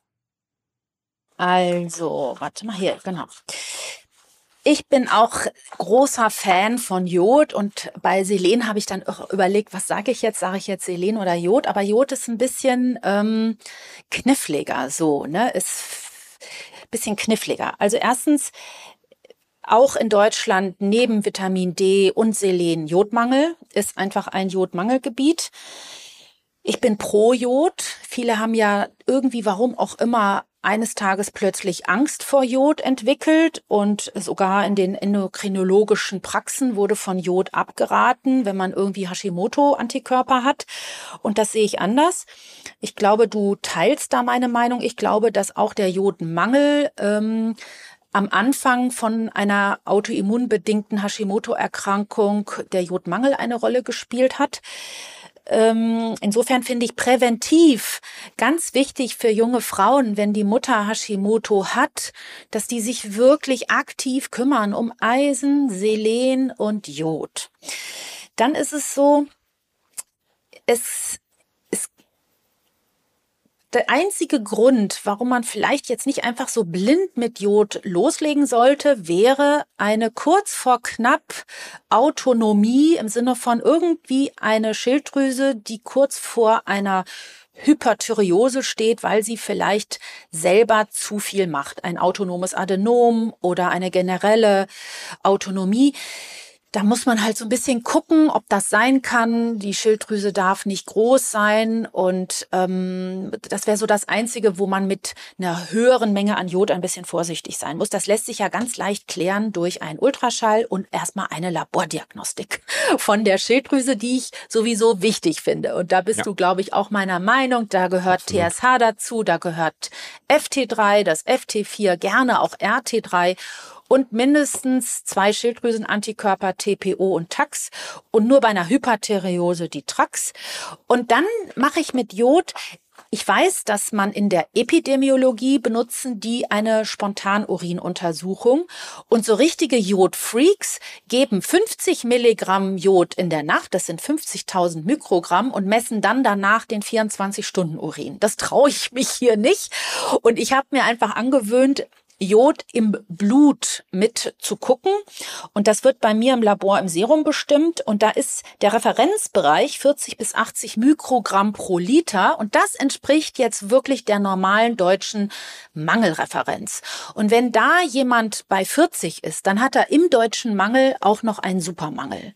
Und dann gucke ich quasi Jod. Wo steht Jod? Gerne habe ich das auch bei 80. Ich würde auch, ähm, ich habe selber mit mir schon Experimente gemacht. Ich hatte also auch schon mal Jod von 800, habe ich auch nicht gemerkt. Aber ich habe jetzt auch hier nicht Autonomie und keine Struma. Also insofern, ich habe es gerne so um 100, 120 und dann ganz wichtig ist, man darf jetzt nicht so hemmungslos blind mit Jod rumdoktern, wenn das RT3 sehr hoch ist. Weil wenn RT3 hoch ist, dann hat derjenige ja ein falsches T3, was auch mal Symptome machen kann, aus T4 gebildet. Und die 4 steht ja beim T4 für vier Jodstückchen. Das heißt, ich würde bei dem Jod schon immer, ist nicht das, was ich als erstes mache, sondern Selen, finde ich, kann man fast blind jedem, der sich nicht fühlt oder jeder, der so ein bisschen schlappi müde irgendwas ist, einfach mal 200 Mikrogramm Natriumselenit empfehlen. Das ist wasserlöslich, da passiert gar nichts und es ist höchstens viel zu wenig. Jod das ist ein Schlüsselwert, würde ich sagen. Ähm, ich habe auch schon mal einen erlebt, der hatte dann einfach ähm, 12, 25 Milligramm täglich genommen und hat sich selber in eine hyperthyreote Situation gebracht. Das ist eine sehr, sehr unangenehme Erkrankung. Also da würde ich erstmal so links und rechts ein bisschen eine Bestandsaufnahme machen. Schilddrüsensono. Wenn zum Beispiel jede Frau, die eine kleine Zyste hat und einen Mini-Knoten, ist der Beweis für Jodmangel. Na, dann ist auch das Serum nicht so interessant. Aber ich bin mir sicher, der Serumwert wird dann nicht 100 sein. Der ist dann 50. Mhm. Und dann ist es auch so, dass ich finde, es gibt manche Menschen, die brauchen sehr viel Jod. Also ich brauche sehr viel Jod. Ich nehme dreimal in der Woche 12,5 Milligramm. Mhm. Und damit habe ich so mhm. 80. Mhm. Und Jod ist zum Beispiel auch, ich, das ist was, äh, Struma, Fibrome und Myome und auch eine benigne Hyperplasie der Prostata haben auch etwas mit Jodmangel zu tun. Also die Mastopathie fibrozystisch der Frau profitiert von dem Beheben des Jodmangels. Also hier Knubbels, da Knubbels und auch Gebärmutter Prostata haben etwas mit Jodmangel zu tun. Auch Brustkrebs, Prostatakarzinom, finde ich, spielt Jodmangel eine Rolle. Es ist echt ein wichtiger Stoff. Auch zum Beispiel, es gibt Untersuchungen, wenn man dann diese Hochdosis Jod nimmt, 50.000 ähm, Milligramm, und man guckt dann, wie viel Jod im Urin erscheint. Wenn nämlich nichts im, im Urin erscheint, hat man Mangel. Und Stattdessen erscheinen dann aber andere Bromide, Fluoride. Das heißt, es ist auch etwas, was uns vor Umweltbelastungen schützt. Weil wenn Jod an Ort und Stelle sitzt, haben andere aus der gleichen chemischen Gruppe nicht die Möglichkeit, sich so mit uns zu verbinden. Mhm. Ist ein wirklich, wirklich interessanter Stoff. Ja, aber du siehst, Jod es ist, ist, ist ein super riesengroßes Thema und ich finde auch so Belastungstests und so für Urin finde ich auch super spannend, ist aber auch was, wo ich auch sehr vorsichtig bin. Mhm. Und auch das ist ja realistisch, wie du es gerade betrachtet oder auch gesagt hast, ist ja eine Theorie. Also wir sagen ja, okay, wir geben viel Jod und dann ist der Wert am Tag danach im 24-Stunden-Urin erniedrigt und deswegen gehen wir jetzt davon aus, dass es dann im Körper erniedrigt ist, weil der Körper es deswegen viel inne behält. So. Ja. Und das ist ja so ein, also ist sowieso super schwierig in der Praxis dieses 24-Stunden-Urin-Thema zu machen, weil das natürlich super aufwendig ist für die Patienten und Co. ist tatsächlich natürlich was, was viele, wie du hast gerade im Jod-Freaks, glaube ich, genannt, ähm, die das machen. Wir machen das in der Praxis auch nicht, wir machen Spontan-Urin, ähm, was auch gut funktioniert. Ähm, die Theorie dahinter ist ja dann eine ähnliche wie aus der Jodbelastung ja. oder Jodgabe, die wir jetzt gerade eben gesagt haben. Ähm, und du hast es gerade eben schon gesagt, aber ich will es ganz, ganz klar nochmal, weil das wirklich eine mit der meistgefragtesten Fragen ist, die ich habe. Und wir haben da ja auch beim letzten Mal drüber geredet. Du hast auch jetzt gerade es eben schon kurz erwähnt. Ähm, und ich rede da auch ständig drüber. Aber es ist trotzdem, glaube ich, für die Menschen nochmal ganz wichtig, das klar zu hören. Also wie stehst du zu der Aussage, ob man Jod geben darf, beziehungsweise zu der Aussage, dass man Jod auf gar keinen Fall geben darf, wenn man Hashimoto hat? Also das ist so, dass man es nicht geben sollte, wenn, meistens sind das ja Frauen, in der frischen Akutphase sind mit sehr hohen Antikörpern. Das kann man sich so vorstellen, dass dann wirklich in der Schilddrüse sowas wie eine Wunde ist. Und da würde man tatsächlich, das ist mal, ich habe das natürlich noch nie gemacht, aber da würde man dann mit Jod obendrauf irgendwie ja dann die ganze Aktivität der Schilddrüse nochmal triggern und die soll sich eher beruhigen. Äh, da würde ich nichts machen, sondern ich würde dann erstmal abwarten. Zum Beispiel Progesteroncreme könnte man lokal auf den Hals tun, um antientzündlich zu behandeln. Drei Prozent, fünf Prozent. Aber bei Zustand nach Hashimoto, wenn also zum Beispiel die Frau 50 hat schon zehn Jahre Hashimoto und die Schilddrüse ist atrophisch klein, spricht gar nichts dagegen, Jod zu geben, denn es gibt doch, wie gesagt, auch andere Organe, die unter Jodmangel leiden. Und natürlich gibt es jetzt ganz viele Menschen dazwischen, meinetwegen ein bisschen Schilddrüse. Also ich würde immer einfach, ich bin eher pro Jod, das heißt, ich will es geben und es muss schon was richtiges Schlimmes vorliegen, dass ich es nicht gebe. Und die eine Indikation ist eben fast Hyperthyreose, Autonomie, irgendwas. Und die andere Kontraindikation wäre jetzt für mich eine frische, floride Vielleicht auch am Anfang hat ja die ein oder andere Hashimoto-Frau erstmal eine Phase von Hyperthyreose. Und da wäre jetzt das mit dem Jod einfach falsch. Oder beim Basedot ist einfach dann falsch. Mhm. Es gibt einfach, so wie beim Joggen, wenn du Hüfte hast, kannst du nicht joggen. Also es gibt einfach durchaus Situationen, in denen wir gesunde Sachen nicht machen können, weil wir krank sind. Und dann muss man erst was anderes machen, die Krankheit behandeln, Ruhe sorgen und dann kann man wieder präventiv Dinge machen, die uns wieder in der Zukunft schützen und Punkt. So, so mache ich das. Du auch? Absolut. Also klar, in einer, in einer ja? akuten oder in einem akuten Geschehen sowas zu ja. machen, ist genauso suboptimal wie Eisen in einer akuten Entzündung zu geben oder so. Das ist ja auch keine gute Idee. Also ähm, das freut mich jetzt, dass du das auch so machst, weil tatsächlich, das ist ja nirgends zu lesen. Und das bedeutet, dass wir durch du durch Forschung, Studien und Messen machen, Messen machen und ich tatsächlich durch erstmal viel arbeiten und Erfahrung sammeln und dann auch Messen machen, Messen machen, ja zu ähnlichen Erkenntnissen Absolut. und Wahrheiten auch gekommen sind, die dann, wenn man, finde ich, auch die Studien richtig in diesem Sinne suchend liest, durchaus auch nicht ähm, falsch sind, sondern eher mhm. dann doch bestätigt werden. Nicht so, wie ich jetzt mir eine Studie wünschen würde, von der, äh, von der an, an, wie nennt man das, von der Anleitung her oder von mhm. der äh, von der Didaktik her, ja. Design her, vom mhm. Studiendesign her. Aber das finde ich jetzt echt interessant, muss ich sagen, ja. Ja, da gibt's also ja einen, ich glaube, das ist ja, ja. Oder nee, sag, was du sagen wolltest. Ja, es gibt einen David Brownstein, der hat mm, mal ein Buch ja, geschrieben, ich. Iodine, Why Can't We Live Without It, ist vergriffen. Ja. Aber der ist, das hat mich total überzeugt. Also das war echt interessant. Ja, natürlich ein Amerikaner. Und der arbeitet eben auch in diesem Sinne mit Jod, auch eher höhere Dosierungen, arbeitet viel mit dem Jodoral, was man mhm. auch über die USA bestellen kann. Also ich Jod ist sehr interessant. Da hast du ja, völlig ein, recht und riesen, freue mich, dass wir es ähnlich. Ja. Also keine Angst haben, wenn einfach in der Schilddrüse in Wahrheit nichts mehr los ist. Mhm. Absolut, das ist ja auch einer der Gründe, warum ja. ich finde, so Schilddrüsen-Ultraschall gehört bei uns auch immer so mit zur Eingangsdiagnostik bei jedem.